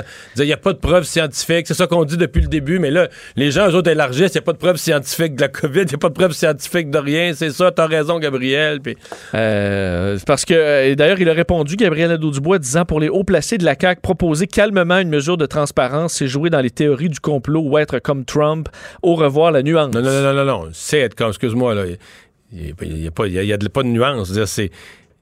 La, science est assez claire. C'est une maladie contagieuse, il faut que tu aies moins de contacts. Tous les moyens qui visent à réduire les contacts, euh, c'est sûr. Est-ce qu'on a des études scientifiques concernant des couvre-feux passés au Québec, là? Le couvre-feu de 2017, le couvre-feu de 2013, le couvre-feu de 2009. Non. La réponse, c'est non. Fait que tu comprends, c'est, de la connerie. C'est de la connerie pure, pure, pure. C'est vraiment, c'est, de la connerie. Je m'excuse pour Gabriel Nadeau-Dubois. Des fois, je trouve un excellent parlementaire, mais ça, de chercher une étude scientifique sur quelque chose que tu fais pour la première fois dans ton histoire. C'est du millage, là, pour. Ben euh, oui. Mais, mais non, mais puis après ça, il faut que tu regardes qui t'applaudit. Là. Quand tous les complotistes, puis ceux qui disent qu'il faut pas respecter les mesures, t'applaudissent, est-ce que ton intervention. Ben oui, je pense que son intervention, lui, il- il flirte avec ça. Il flirte avec. Ils savent qu'il y a des gens qui vont être insatisfaits des mesures. Mais ils veulent pas dire qu'ils sont contre les mesures. C'est pas la première fois qu'ils font ça. Ça arrive une fois par mois, une fois par deux mois, cette tentation. Mais tu dis pas que tu es contre les mesures. Tu veux juste poser une question. Où est-ce qu'on a les preuves scientifiques de ça? Et tu sais, ça, c'est juste assez que ça alimente les applaudissements de toute cette foule de gens qui veulent demander le non-respect des mesures, qui disent Ah, regarde, ils disent scientifiquement, c'est pas prouvé, puis tout ça. Comment tu vas prouver ça scientifiquement? Explique-moi comment, comment scientifiquement tu vas Ben, prouver. on, va le prouver peut-être dans deux, trois ans en analysant tout ça. Ben oui, puis même là, on- puis même là, je veux dire, en bout de ligne, la vraie science, c'est faut que les gens. Toi, tu mets en place une mesure. Après ça, l'autre, l'autre science, c'est le, le respect, qui est une science archi super inexacte. Là. Quel est l'impact que les gens vont la respecter? Parce que, tu sais, si tout le monde contrevient à une mesure, je veux dire, euh, scientifiquement, tu te montres ça comment? Quel pourcentage, quel taux d'adhésion, euh, de, de rejet, que les gens ont triché durant les fêtes, ont fait des rassemblements. Tu sais, tout, ça, tout ça est une science extrêmement inexacte. La seule certitude, il faut que tu réduises les contacts entre les, entre les citoyens. Euh, la question que je me suis posée, euh, et c'est là que je trouve que les élus de la CAQ ont laissé aller leur staff, mais moi, je pense que des élus de la, de la CAQ auraient pu attaquer beaucoup plus durement. Est-ce que Manon Massé a exprimé à François Legault une opposition franche? Est-ce que Manon Massé a dit à François Legault, moi, là, le- le couvre-feu, je suis contre? À moins que vous me fassiez une démonstration scientifique. Mais tu sais, quand tu demandes une démonstration scientifique impossible, tu comprends? Oui. C'était contre. Je veux dire. Prends, prends position, là. Ben oui. Non, mais si tu demandes à quelqu'un, fournis-moi une démonstration scientifique impossible, ben je veux dire, c'est- t'es contre. Correct, t'es contre, t'as le droit. Mais est-ce que Manon Massé, parce que là, on a consulté les partis d'opposition, est-ce qu'elle a dit à François Legault, nous, on est contre? J'espère. Ben, je pense pas. Puis est-ce que c'est. Je veux dire, même, ça soulève toute la question. Là, euh, je reste, moi, sur mon appétit. Parce que moi, je, me sens un peu comme trahi. Moi, j'ai réclamé, j'ai blâmé François Legault d'avoir maltraité les partis d'opposition, de ne pas les avoir consultés, et j'ai réclamé ses rencontres avec les partis d'opposition. Résultat, où j'ai l'air, moi, d'un beau nono, là. Résultat, rencontre avec les partis d'opposition. Cinq minutes après la rencontre, il y a un des trois chefs d'opposition qui a appelé Radio-Canada puis qui a dit voici 100% de ce que Legault nous a dit mot à mot. Puis après ça, le lendemain, le- François Legault annonce les mesures, puis il y a un des partis d'opposition qui joue peut-être avec le fait d'avoir deux porte-paroles, puis c'est pas celui-là qui était à la rencontre, de tout ça, qui lance une balle courbe pour dire aux gens de pas respecter les, les règles. Euh, ça ça a été tout un succès, cette rencontre. ouais. Ouais. Bon. En tout cas, on va aller à la pause. Richard Martineau est là au retour. Isabelle est en train de vider sa maison qu'elle a vendue grâce à l'accompagnement de l'équipe de Duproprio. Elle quitte avec la fierté d'avoir vendu son espace elle-même. Duproprio, on se dédie à l'espace le plus important de votre vie. Un message d'Espace Proprio, une initiative de Desjardins. Mario Dumont et Vincent Dessureau.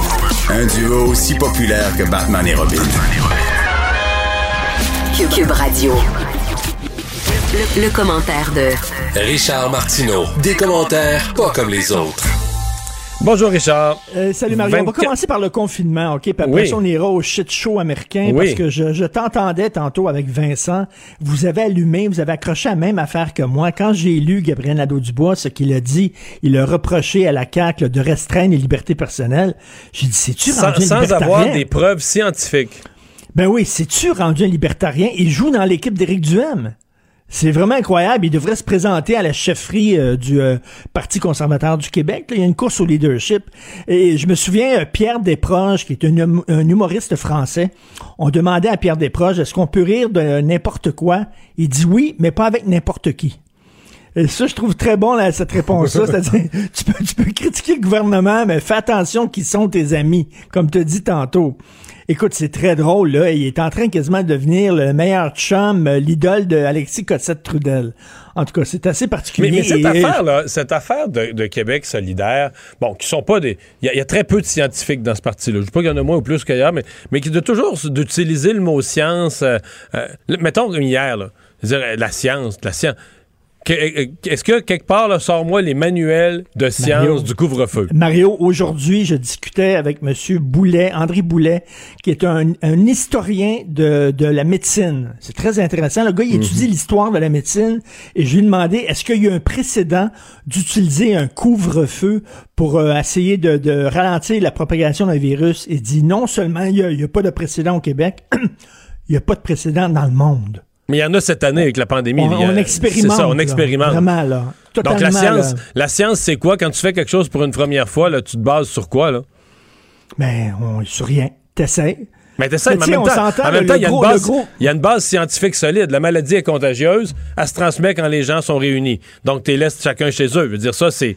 Ce bout-là de la science est compréhensible par un enfant de, de, de 6 ans. Ben, tout à fait. Puis on sait bien que le, couvre-feu, en gros, en général, ça changera pas grand-chose pour la vie de ben, ben, ben des Québécois. Mais est-ce que on vise pas le, le gars qui sort prendre sa marche, la fille qui sort prendre sa marche, puis tout ça? Parce que on soupçonne que les gens, le soir, se visitent les uns les autres, vont souper les uns chez On le les autres. soupçonne C'est pas, qu'on on le veut, sait.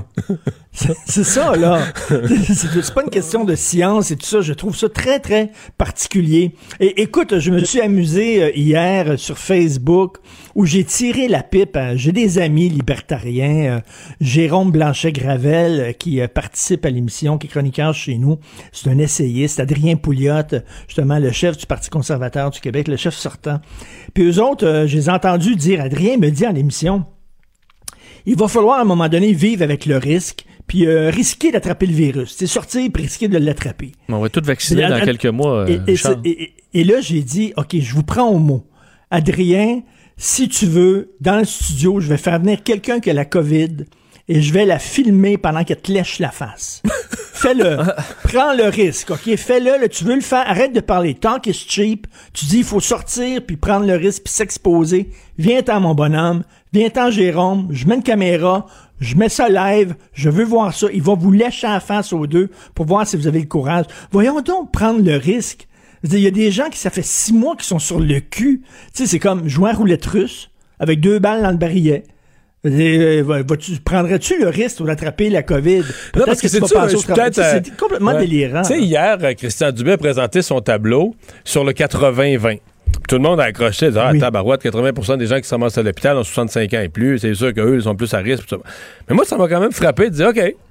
Il y a 20% Il y a 20 des gens, qui- 20 des gens présentement qui sont hospitalisés puis qui commencent à être nombreux, puis aux soins intensifs, qui ont même pas 65 ans. Là. Ils ont mon âge, ils ont 50, ils ont 55, ils ont 60. Tu sais, Hey, c'est- 20 là, si c'était ça le taux, là, j'achèterais des billets de l'auto tout le temps. Ouais, là. si si t'avais t'avais- 20% de chance de, de gagner, là.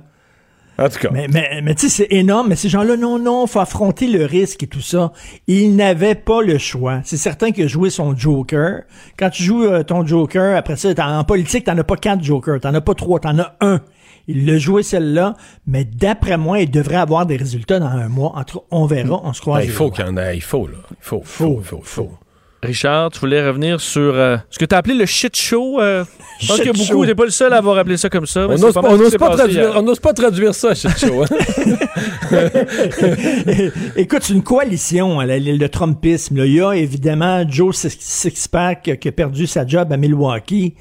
Mais t'as les coucous, hier, je pense, c'était les coucous qui étaient là, là. Il y avait pas beaucoup de Joe Sixpack, là. Le gars qui était habillé, là, en viking, là, où il avait l'air de Bam Bam dans les Flintstones, là.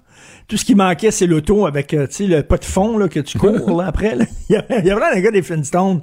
Et écoute, c'était vraiment, c'était vraiment délirant. Mais moi, bon, il y a beaucoup de choses à dire. Une, une question que disait un analyste à LCN. Est-ce qu'on assiste à la fin de quelque chose ou on assiste au début d'autre chose?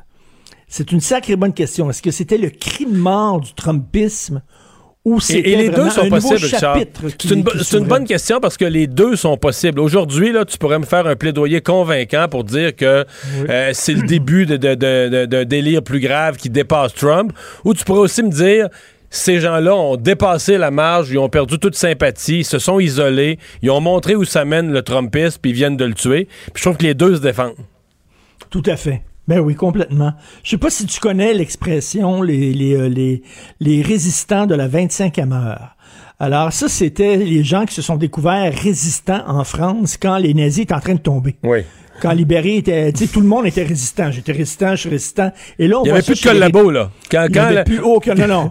Quand les, les- les- les soldats canadiens puis les alliés pis ça, rentraient partout dans France, là, puis les, les, les nazis se sauvaient, il n'y avait plus aucun collabo. Ah, tout le monde était résistant, là. Il y Ouais, avait ouais, toutes ouais. leurs cartes de résistants, puis depuis longtemps, là, qui faisaient la résistance, là, tu sais. Et tu vois ça chez les républicains, là, soudainement, là, parce que là, le bateau est en train vraiment de couler. Là, c'est écœurant, ils prennent leur distance avec Trump, mais le parti républicain, là, vraiment une grosse, grosse prise de conscience à faire, un examen de conscience. Ils ont fait un pacte avec le diable. Ils se sont bouchés le nez. Ils savaient que ce gars-là, ils le connaissaient. Ils savaient que c'était un fou furieux euh, qui se foutait totalement du Parti républicain et de son programme. Ils ont dit, lui, il va nous ouvrir les portes de la Maison-Blanche. On se bouche le nez, on fait affaire avec, mais regarde ce que ça a donné. Et le Parti républicain, vraiment, là, ils ont-tu dégringolé? C'était le parti d'Abraham Lincoln. Faut dire, faut le rappeler, là. À chaque fois que tu demandes à des jeunes qui a aboli l'esclavage aux États-Unis, ils vont dire les démocrates. Ben non, les démocrates étaient pro-esclavage. C'est un républicain, c'est Lincoln. Et quel, et quel parti? Et moi, de, de voir euh, euh, Giuliani, souviens-toi, euh, Mario et Vincent, souvenez-vous, euh, à 9-11, là, quand il y a eu les, attentats aux États-Unis, on le voyait comme président, Giuliani, c'était tout un maire. Alors, un maire fort là, il était en euh, au cœur des événements. Ouais, ouais. Écoute, quel, quel déclin, quelle chute Non, épouvantable de ce bonhomme-là qui est devenu complètement crackpot. Là. Ouais. Est-ce qu'ils vont laisser, dernière question, on n'a plus beaucoup de temps, est-ce qu'ils vont laisser, d'après toi, Donald Trump jusqu'à sa dernière journée, jusqu'au 20 à midi? Ben j'espère, j'espère. Ben oui, il faut pas, il faut pas en faire un martyr. Ah, toi, tu penses ça, là, que si, si, on le, si on le faisait Ben non, sauter ben en le là- déclarant inapte, là, on, on, on, Ben on là, fera, ben on là, fera un c'est- c'est un martyr. coup d'État. Ben c'est un coup d'État. euh, regarde, ils ont fait un coup d'État contre notre président. C'est pas un coup d'État, il y a un système pour ça euh, Ben, je qui est sais dans la bien, mais tu sais bien, euh. dans bien des gens, là, dans bien des gens. Non, mais toi, t'es partisan, non, mais ça, ça, résume ta position. Toi, t'es partisan de le laisser finir dans la déchéance. Ben euh, oui, ben, ben, peut- peut-il descendre plus bas, là? Vraiment. Il y a des gens qui disent, oui, mais quand même, il a la main sur le bouton nucléaire. Vous pensez vraiment qu'ils vont envoyer des missiles sur euh, la Corée du Nord, puis tout ça, là? Je, je crois pas, là. Je pense que vraiment son, son chien est mort, là. Son chien est mort, puis, euh, tu sais, ce qu'il veut, lui, c'est peut-être avoir sa, sa chaîne de télévision. C'est ça la rumeur, là, qu'il voudrait avoir sa propre chaîne de TV, ça promet. Mais non, non, il faut, faut le laisser là. Sinon, là, écoute, là, tu mets de l'huile sur le feu et les flammes vont pogner. Il y en a déjà assez d'huile sur le feu. Merci, Richard. Tout à à fait, demain. merci, bye. Salut. Mario Dumont et Vincent Dessureau. Joignez-vous à la discussion. Appelez ou textez le 187 Cube Radio 1877 827 2346. C'est le moment de la chronique euh, politique de Gilles Barry. Salut, Gilles. Salut, Mario. Et tu veux enchaîner là-dessus euh, la, la- la fin de Ben, mandat de, de Trump? Oui. Alors, hier, euh, je vais te parler de ça, puis je vais te parler de- du véritable enjeu politique a au Québec, au Canada en 2021, qui va être l'accès aux doses et aux vaccins. Mais on va commencer avec ce qui s'est passé hier à Washington, au Capitole, entre autres, qui abrite la Chambre des représentants et du Sénat, qui est, dans le fond, le temple et l'incarnation d'une des plus grandes euh, démocraties euh, du monde qui a été assiégée. Il faut se rappeler, Mario... Une des plus vieilles démocraties du monde avec nous, avec le Québec. Hein? Avec le Québec. Le Capitole, l'Assemblée nationale, c'est les- parmi les institutions démocratiques les plus vieilles au monde. les plus vieilles au monde. Et le Québec, son Assemblée nationale, est probablement la plus ancienne dans les Amériques. Alors, le Capitole, Mario, avait été incendié euh, une fois en 1814 par les Britanniques. faut pas oublier ça. Alors, c'est sûr qu'hier, c'est un moment de déshonneur puis de honte pour Donald Trump. Et ça m'a rappelé, ça m'a interpellé, puis il y a une image qui m'est passée à la tête. Euh, C'était le fameux film euh, qu'avait joué euh, Bruno Gantz. Il jouait Hitler dans le film La Chute. Et pour moi, Donald Trump hier, le Trumpiste, c'est une chose, et Donald Trump, c'est une autre chose. Il, s'est suicidé. J'en suis convaincu. Et il manquait probablement un hélicoptère airs, puis un tank devant la, un char d'assaut devant le Capitole pour nous rappeler les grands coups d'État en Amérique latine, au Guatemala, en Bolivie, euh, en Argentine. Ça faisait très, très caudillo latino-américain. Alors, le problème, Mario, je pense qu'on a sous-estimé Trump jusqu'à la fin. Euh, et c'était un peu écrit dans le parcours qui était pour avoir un geste d'éclat euh, à la fin de son parcours. Alors, c'est sûr que c'est pas, euh, ça n'honore pas l'Amérique, ça, n'honore pas ses institutions, euh, mais probablement qu'en bout de piste, euh, ça enterre l'avenir politique de Donald Trump. Euh, Normand Lester a dit quelque chose de très important hier en entrevue avec toi. J'ai écouté ça. Euh, c'est sûr que Biden est apaisant, mais ça va prendre plus que ça. Euh, son arrivée réglera pas tout. C'est un pays qui est divisé, qui est fracturé, qui est discrédité. Ouais, mais quand Et tu dis divisé, et- et- fracturé, là, comme on n'a jamais vu, euh, Gilles, mettons, euh, mettons le Québec. 1980, il y a un référendum. Le Québec est divisé. Mais tu comprends, les deux camps s'entendent sur le Québec est dans le Canada, il y a un camp qui voudrait qu'on en sorte, des raisons nationalistes, mais l'autre camp, quand. Mais on, comment se dire, on s'entend sur les paramètres, là, de qu'est-ce que c'est que le Québec, qu'est-ce que c'est que le Canada, qu'est-ce que c'est que le projet de l'évêque, tu comprends? Puis tout le monde respecte le résultat. Là, on s'entend plus sur rien, là. On s'entend plus sur rien. C'est que les gens qui sont pour Trump, ils croient plus au système, ils croient plus à rien. Euh, c'est même plus. c'est plus réconciliable parce que tu t'entends même plus sur les bases de ce dont on discute. C'est pas que t'es pour ou t'es contre ou t'amènes des nuances ou un débat public. C'est que t'as des gens qui sont prêts à tout, euh, ben, on l'a vu hier, là, qui sont en rupture complètement, même avec l'existence même des bases de leur démocratie. Garde, Mario, tu as vu le discours de M. McConnell hier, qui est un sénateur euh, républicain. Il a fait quand même un discours magistral. Oui, été oui, oui. par CNN, ça n'a pas de bon sens. Donc, il va falloir qu'il y ait un peu d'espace pour tendre la main à ceux qui ont perdu, pour être capable de rebâtir autour de ce qu'on appelle la démocratie. Mais il y, a un, malaise très profond, Mario, et ça fait partie, c'est un symptôme de la maladie qui gangrène la démocratie américaine. L'élection en Georgie, quand je vois des sommes astronomiques, près d'un milliard de dollars qui ont été dépensés pour ces deux élections-là, ça n'a aucun sens. Ça dépasse l'entendement dans un pays où il y a quand même l'extrême pauvreté, beaucoup d'exclusion et beaucoup de détresse en pleine pandémie. À ça, ça, ça doit interpeller le monde aussi pour rebâtir sur des bases qui vont être nouvelles, euh, pour redonner euh, l'espoir et de redonner du sens à la question politique. Je vais te parler de l'autre. Hey, tu veux me parler des, des vaccins? Tu penses que ça va être l'enjeu de l'année, là? Ben moi, je pense que c'est l'enjeu de l'année. Euh, c'est l'enjeu qui va ressortir jusqu'à la fin, qui va transcender tout le reste, qui va transper- transpercer le placotage, les conférences de presse, les bavardages politiques sur les mesures qui, dans le fond, euh, essaient de, de, de les mesures qui, qui, qui veulent gagner du temps, dans le fond. C'est l'accès aux doses, puis l'accès aux vaccins. Les premiers ministres, les élus politiques vont être jugés là-dessus, autant au Québec qu'au Canada. Et on a vu Jean-François euh, François Legault hier, qui est très conscient de ça, puis qui a envoyé euh, dans la gueule, dans les dents, un bon six pouces à Justin Trudeau, le donneur de leçons, sur l'accès aux, doses et aux vaccins. Alors, plutôt que s'occuper, il lui a dit, euh, c'était très clair, là, c'était toute un- un- un- une mise en échec. Alors, dans le fond, l'enjeu, c'est les doses. Et moi, je te dis, Mario, c'est très important. J'ai l'impression qu'on joue toujours dans un film en culotte courte. On joue trop souvent dans les films de Tintin.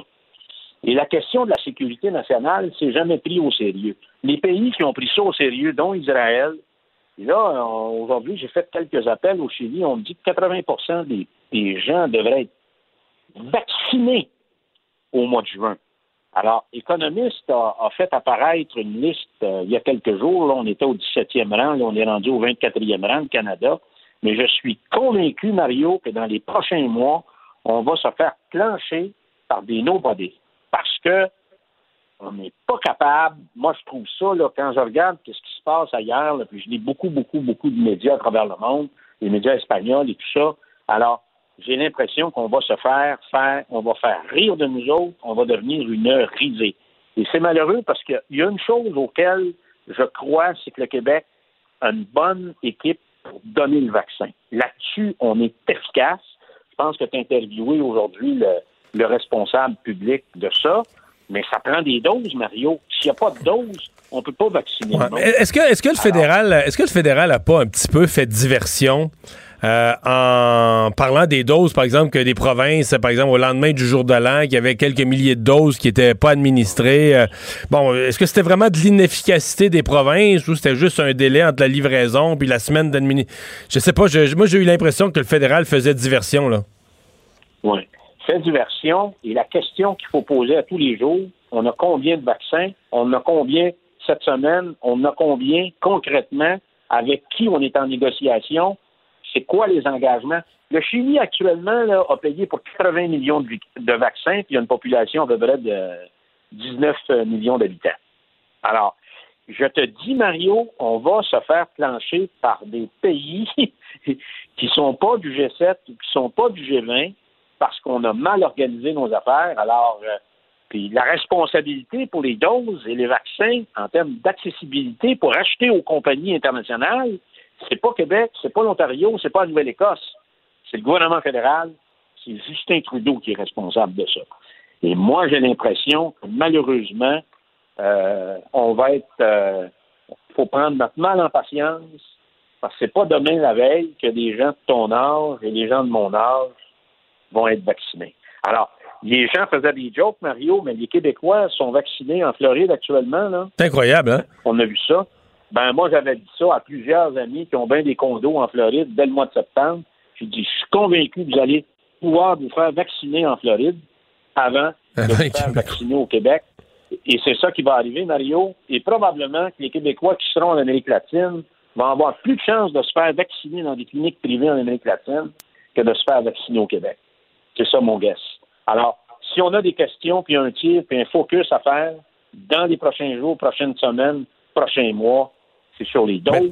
Techniquement, là, au moment même où on se parle, les, les, premiers ministres sont en conférence. Je pense qu'il y avait une conférence des premiers ministres appelée par M. Trudeau et le, le vaccin était à l'ordre du jour.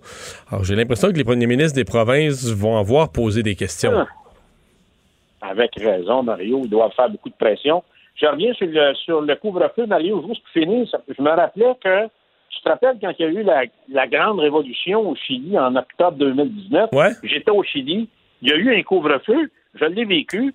Et un soir, j'avais oublié ça. J'étais parti me chercher un sandwich. J'étais à cinq minutes à pied de l'hôtel. Les carabineros sont arrêtés. Puis on dit, Seigneur, tiens, on a, hein, vous devrez rentrer à l'hôtel à 8 heures. Alors, euh, ah, t'as connu. A, j'ai connu ça. T'as connu ça, puis t'as passé à travers. Merci beaucoup, Gilles. Ben, William et Sébastien ont enfin trouvé le condo de leur rêve. Ils l'ont acheté avec l'aide d'une courtière immobilière recommandée par Confia.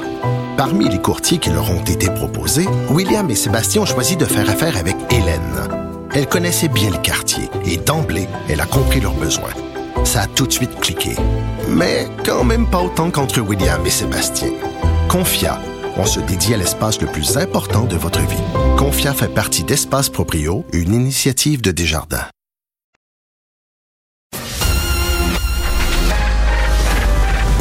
Mario Dumont et Vincent Dessureau. Des propos crédibles, avec des fois un brin de sarcasme. Ben, quand les nouvelles sont moins crédibles. Mario Dumont et Vincent Dessureau. Cube Radio. Cube Radio. En direct à LCN. Le moment de retrouver dans les studios de Cube Radio à Montréal euh, Mario Dumont. Mario, euh, le vaccin, hier, on a entendu le premier ministre Legault s'en prendre à Justin Trudeau sur la distribution. M. Trudeau questionnant le fait, par exemple, qu'on tarde la vaccination parce qu'on les laisse dans des congélateurs plutôt que dans les bras des patients. Ouais. J'aurais deux commentaires. Le premier, c'est que je ne pense pas que les citoyens euh, soient très heureux. Bon, on peut être partisan pour un ou pour l'autre, mais soient très heureux sur un sujet aussi sensible, peut-être le plus important de ce qu'on vit présentement, le vaccin, la vraie solution, de voir les gouvernements se chicaner sur la place publique. Ceci dit, moi, je l'ai regardé à fond aujourd'hui. J'ai questionné, j'ai regardé les chiffres, j'ai fouillé ça sous tous ses angles. Sincèrement, je suis obligé de dire ce soir, c'est pas pour dire un a raison, l'autre a tort, mais que le gouvernement fédéral euh, a, a, fait diversion là, sur le fait que le nombre de doses est petit. C'est pas vrai. Euh, L'accusation aux provinces, c'est pas vrai. Euh, pas que c'est pas vrai qu'il y a des doses à certains endroits dans des réfrigérateurs. Euh, L'explication est assez simple. Là. On fait des livraisons une fois par semaine. Alors forcément, le lendemain matin de la livraison, il y a des doses quelque part entreposées parce que là, on, mettons qu'on a une livraison une fois par semaine, mais on va donner les doses au cours des 5, 6 prochains jours ou 7 prochains jours. Et forcément, la première journée, en a plus d'entreposés, puis la dernière journée, les entrepôts sont à l'heure plus bas, puis on en livre d'autres. là. Mais à l'heure où on se parle, si on le prend sur une base hebdomadaire, là, la livraison hebdomadaire arrive, est-ce que le Québec est incapable de donner dans la semaine toutes les doses de la semaine? La réponse est non. On est capable de les donner. On serait capable d'en donner de 4 à cinq fois plus. Rapidement, on serait On dit capable 250 000. Absolument. Euh, tout ça est vérifié. Tout ça s'appuie sur les campagnes, par exemple, de vaccination pour la grippe saisonnière qu'on connaît. Donc, euh, j'ai malheureusement l'obligation de dire, euh, le gouvernement fédéral a de la misère à avoir des doses. Je dis pas que c'est facile pour eux. Je pense qu'ils ont commis des erreurs, le sont pris avec. Je dis pas qu'ils font pas des efforts pour courir après des doses, mais cette histoire-là est une diversion sur la vraie question. Et il n'y a pas, pour rassurer les gens, c'est pas vrai qu'il y a des doses qui vont dormir inutilement dans des, des, des, des frigidaires ou des congélateurs pendant que les citoyens attendent. Les doses qu'on a au Québec, on les distribue, on les administre à des, à des patients. Euh, Parlons du couvre-feu maintenant, parce que hier, on a entendu très bien le docteur Arruda dire euh, il n'y a pas d'études scientifiques et plusieurs demandent encore aujourd'hui la preuve que cette, décision-là est juste. D'abord, euh, j'ai entendu Québec solidaire, entre autres, demander cette preuve scientifique. Je pense que le PQ était là un peu dans le même sens. Euh, c'est un manque de sérieux. Je veux dire, euh, il s'en est jamais fait de couvre-feu au Québec. On, peut toujours même pas aller voir les expériences de 2012, 2014, 2017 des couvre-feux précédents. Il n'y en a jamais eu de pandémie, puis on n'a jamais eu de couvre-feu. Donc, euh, la science, elle est assez simple. La science, là, c'est que il faut réduire les contacts. Donc, les moyens qui permettent de réduire les contacts vont contribuer à réduire la propagation. Euh, on, est pour ou on est contre. Si on est contre, qu'on le dise, mais qu'on dise de dire qu'on est contre en demandant une étude scientifique qui, de toute évidence, n'existera pas, là, il n'est pas disponible et n'existera jamais, c'est bidon comme propos. Pour le reste, est-ce que ça va marcher ou pas? Ça repose sur nos épaules. là. Je veux dire, quelque part, euh, il y a une partie qui repose sur les épaules du gouvernement. là. Euh, la CNESST qui surveille mieux les chantiers. Euh, la vaccination. Ça, on peut rien faire, nous autres, les citoyens, ça repose sur les gouvernements. Mais toutes les mesures comme le, le- le- le confinement, euh, les, les demandes de respecter la distanciation, de pas faire de party, là, on nous ajoute, ben garde, pour pas qu'il y ait des gens qui se faisaient des soirées, qui sortaient le soir, on, met le couvre-feu de plus. En bout de ligne, ça repose sur nous. Et Pierre, je vais dire, là, moi, je... je- pense qu'on est tous écœurés là, de, de ces mesures-là. On veut que ça finisse. Et je vois des gens qui sont très défaitistes, qui disent Ah, ça marchera pas, c'est sûr que ça marchera pas, ça n'a pas marché la fois d'avant. Euh, écoutez, là, je pense qu'il y a un coup à donner pendant un mois de se discipliner. Il faut que ça marche. Là. Je veux dire, c'est moi, LCN, c'est moi qui ai l'honneur tous les jours de les donner, les donner, les chiffres. Là. Je veux dire, la semaine à 11h, il faut que ça baisse. Il faut qu'à 11h, la semaine prochaine, j'annonce euh, 2000, puis 1700, puis 1500. Sincèrement, il faut que ça reparte à la baisse, puis assez rapidement, pour qu'on puisse espérer le 8 février, commencer des, des réouvertures. Moi, j'y crois et je l'espère sincèrement. Là. Mhm. Le gouvernement joue gros là-dedans, mais on l'a Ouais, dit, le nerf de la guerre, c'est c'est ce nous tous, le vaccins, gouvernement, hein, les euh, vaccins qui, Ouais. Qui a d'ailleurs autorisé un seul vaccin, tant et aussi longtemps qu'on n'en aura pas suffisamment pour avoir une masse critique. Euh, maintenant, revenons sur ce qui s'est passé hier aux États-Unis. Il y a quelques instants à peine, je ne sais pas si vous l'avez vu, Mario, euh, la porte-parole de Donald Trump qui est sortie 90 secondes pour dire que le président, et je le cite, condamne les violences de manière aussi ferme que possible. Mais ça n'empêche pas qu'aujourd'hui, dans le monde, partout, tout le monde ne voit que ces images qui ont miné la crédibilité des États-Unis. Ouais. Ah, le président Trump s'est causé, euh, je dis pas qu'il avait fait des bonnes choses avant, là. il y avait bien des choses à se reprocher avant, mais là, il s'est causé un dommage irréparable. La question n'est plus de savoir s'il finit son mandat dans la déchéance ou pas. Il finit son mandat dans la déchéance.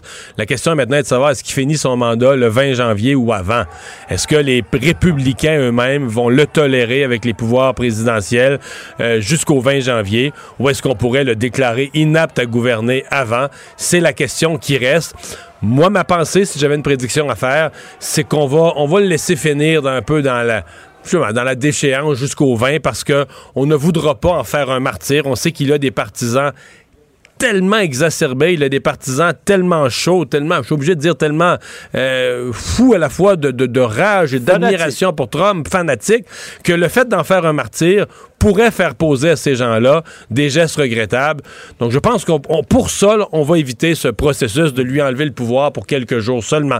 Euh, surtout que là, il n'y a Mais plus accès aux temps- réseaux sociaux, il n'y a plus accès. Il est très affaibli. Il n'y a plus de supporters, il n'y a plus les gens du Parti républicain qui travaillent avec lui, il n'y a plus de réseaux sociaux pour parler au monde. Sais, si c'est un président, là, euh, c'est un, c'est un- c'est un chien pas dedans, là. Oui, mais en même temps, c'est plusieurs voudraient qu'on évite qu'il se représente candidat en 2024. Ce serait la seule façon de le faire. Il y a ça aussi. Et l'autre affaire, c'est ce fameux symbole qu'il se donne le pardon, qui serait la, après la, la honte d'hier, la honte finale pour les États-Unis. C'est un président qui, après avoir fait tout ça, le 19 janvier au soir ou le 20 janvier au matin, là, juste avant de partir, se donne le pardon. là. Mario, on se retrouve demain et vous serez là dès 10h sur LCN. Au revoir. Au revoir.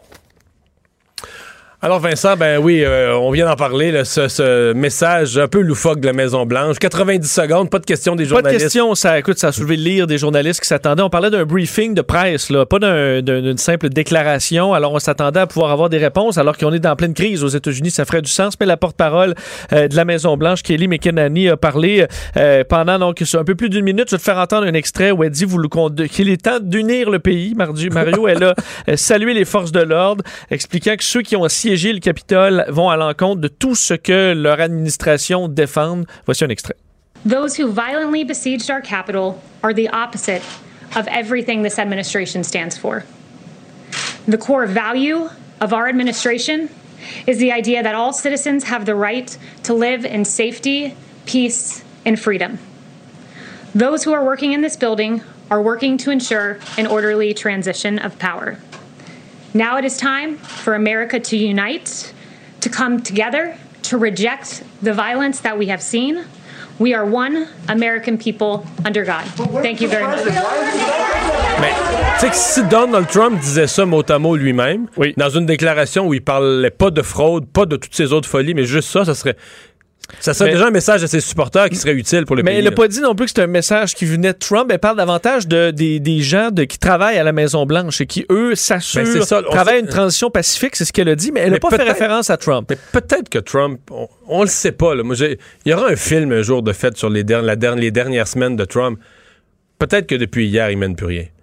Peut-être que vraiment, il y a un deal de fait. McConnell, Mike Pence, les gens de la Maison-Blanche, l'entourage de Trump, le chef de cabinet, euh, le secrétaire à la sécurité, le secrétaire, qui a un deal de fait. Dans le fond, Trump est là, là. Parce que les téléphones se font, mais Ouais. Trump, lui, il- le, le téléphone sonne pas. Là, t'as même plus de réseaux sociaux. Là, tu joues à solitaire sur ton sel, puis t'attends le vin. Là. C'est fini. Là. Mais c'est un peu ça, parce que même dans, dans ce que dit la Maison-Blanche, on voit un peu ça, parlant que le personnel de la Maison-Blanche travaillait à une transition pacifique, et clairement, Donald Trump, lui, euh, ce n'est pas ce qu'il Comme s'il existe. Non, il y a peut-être.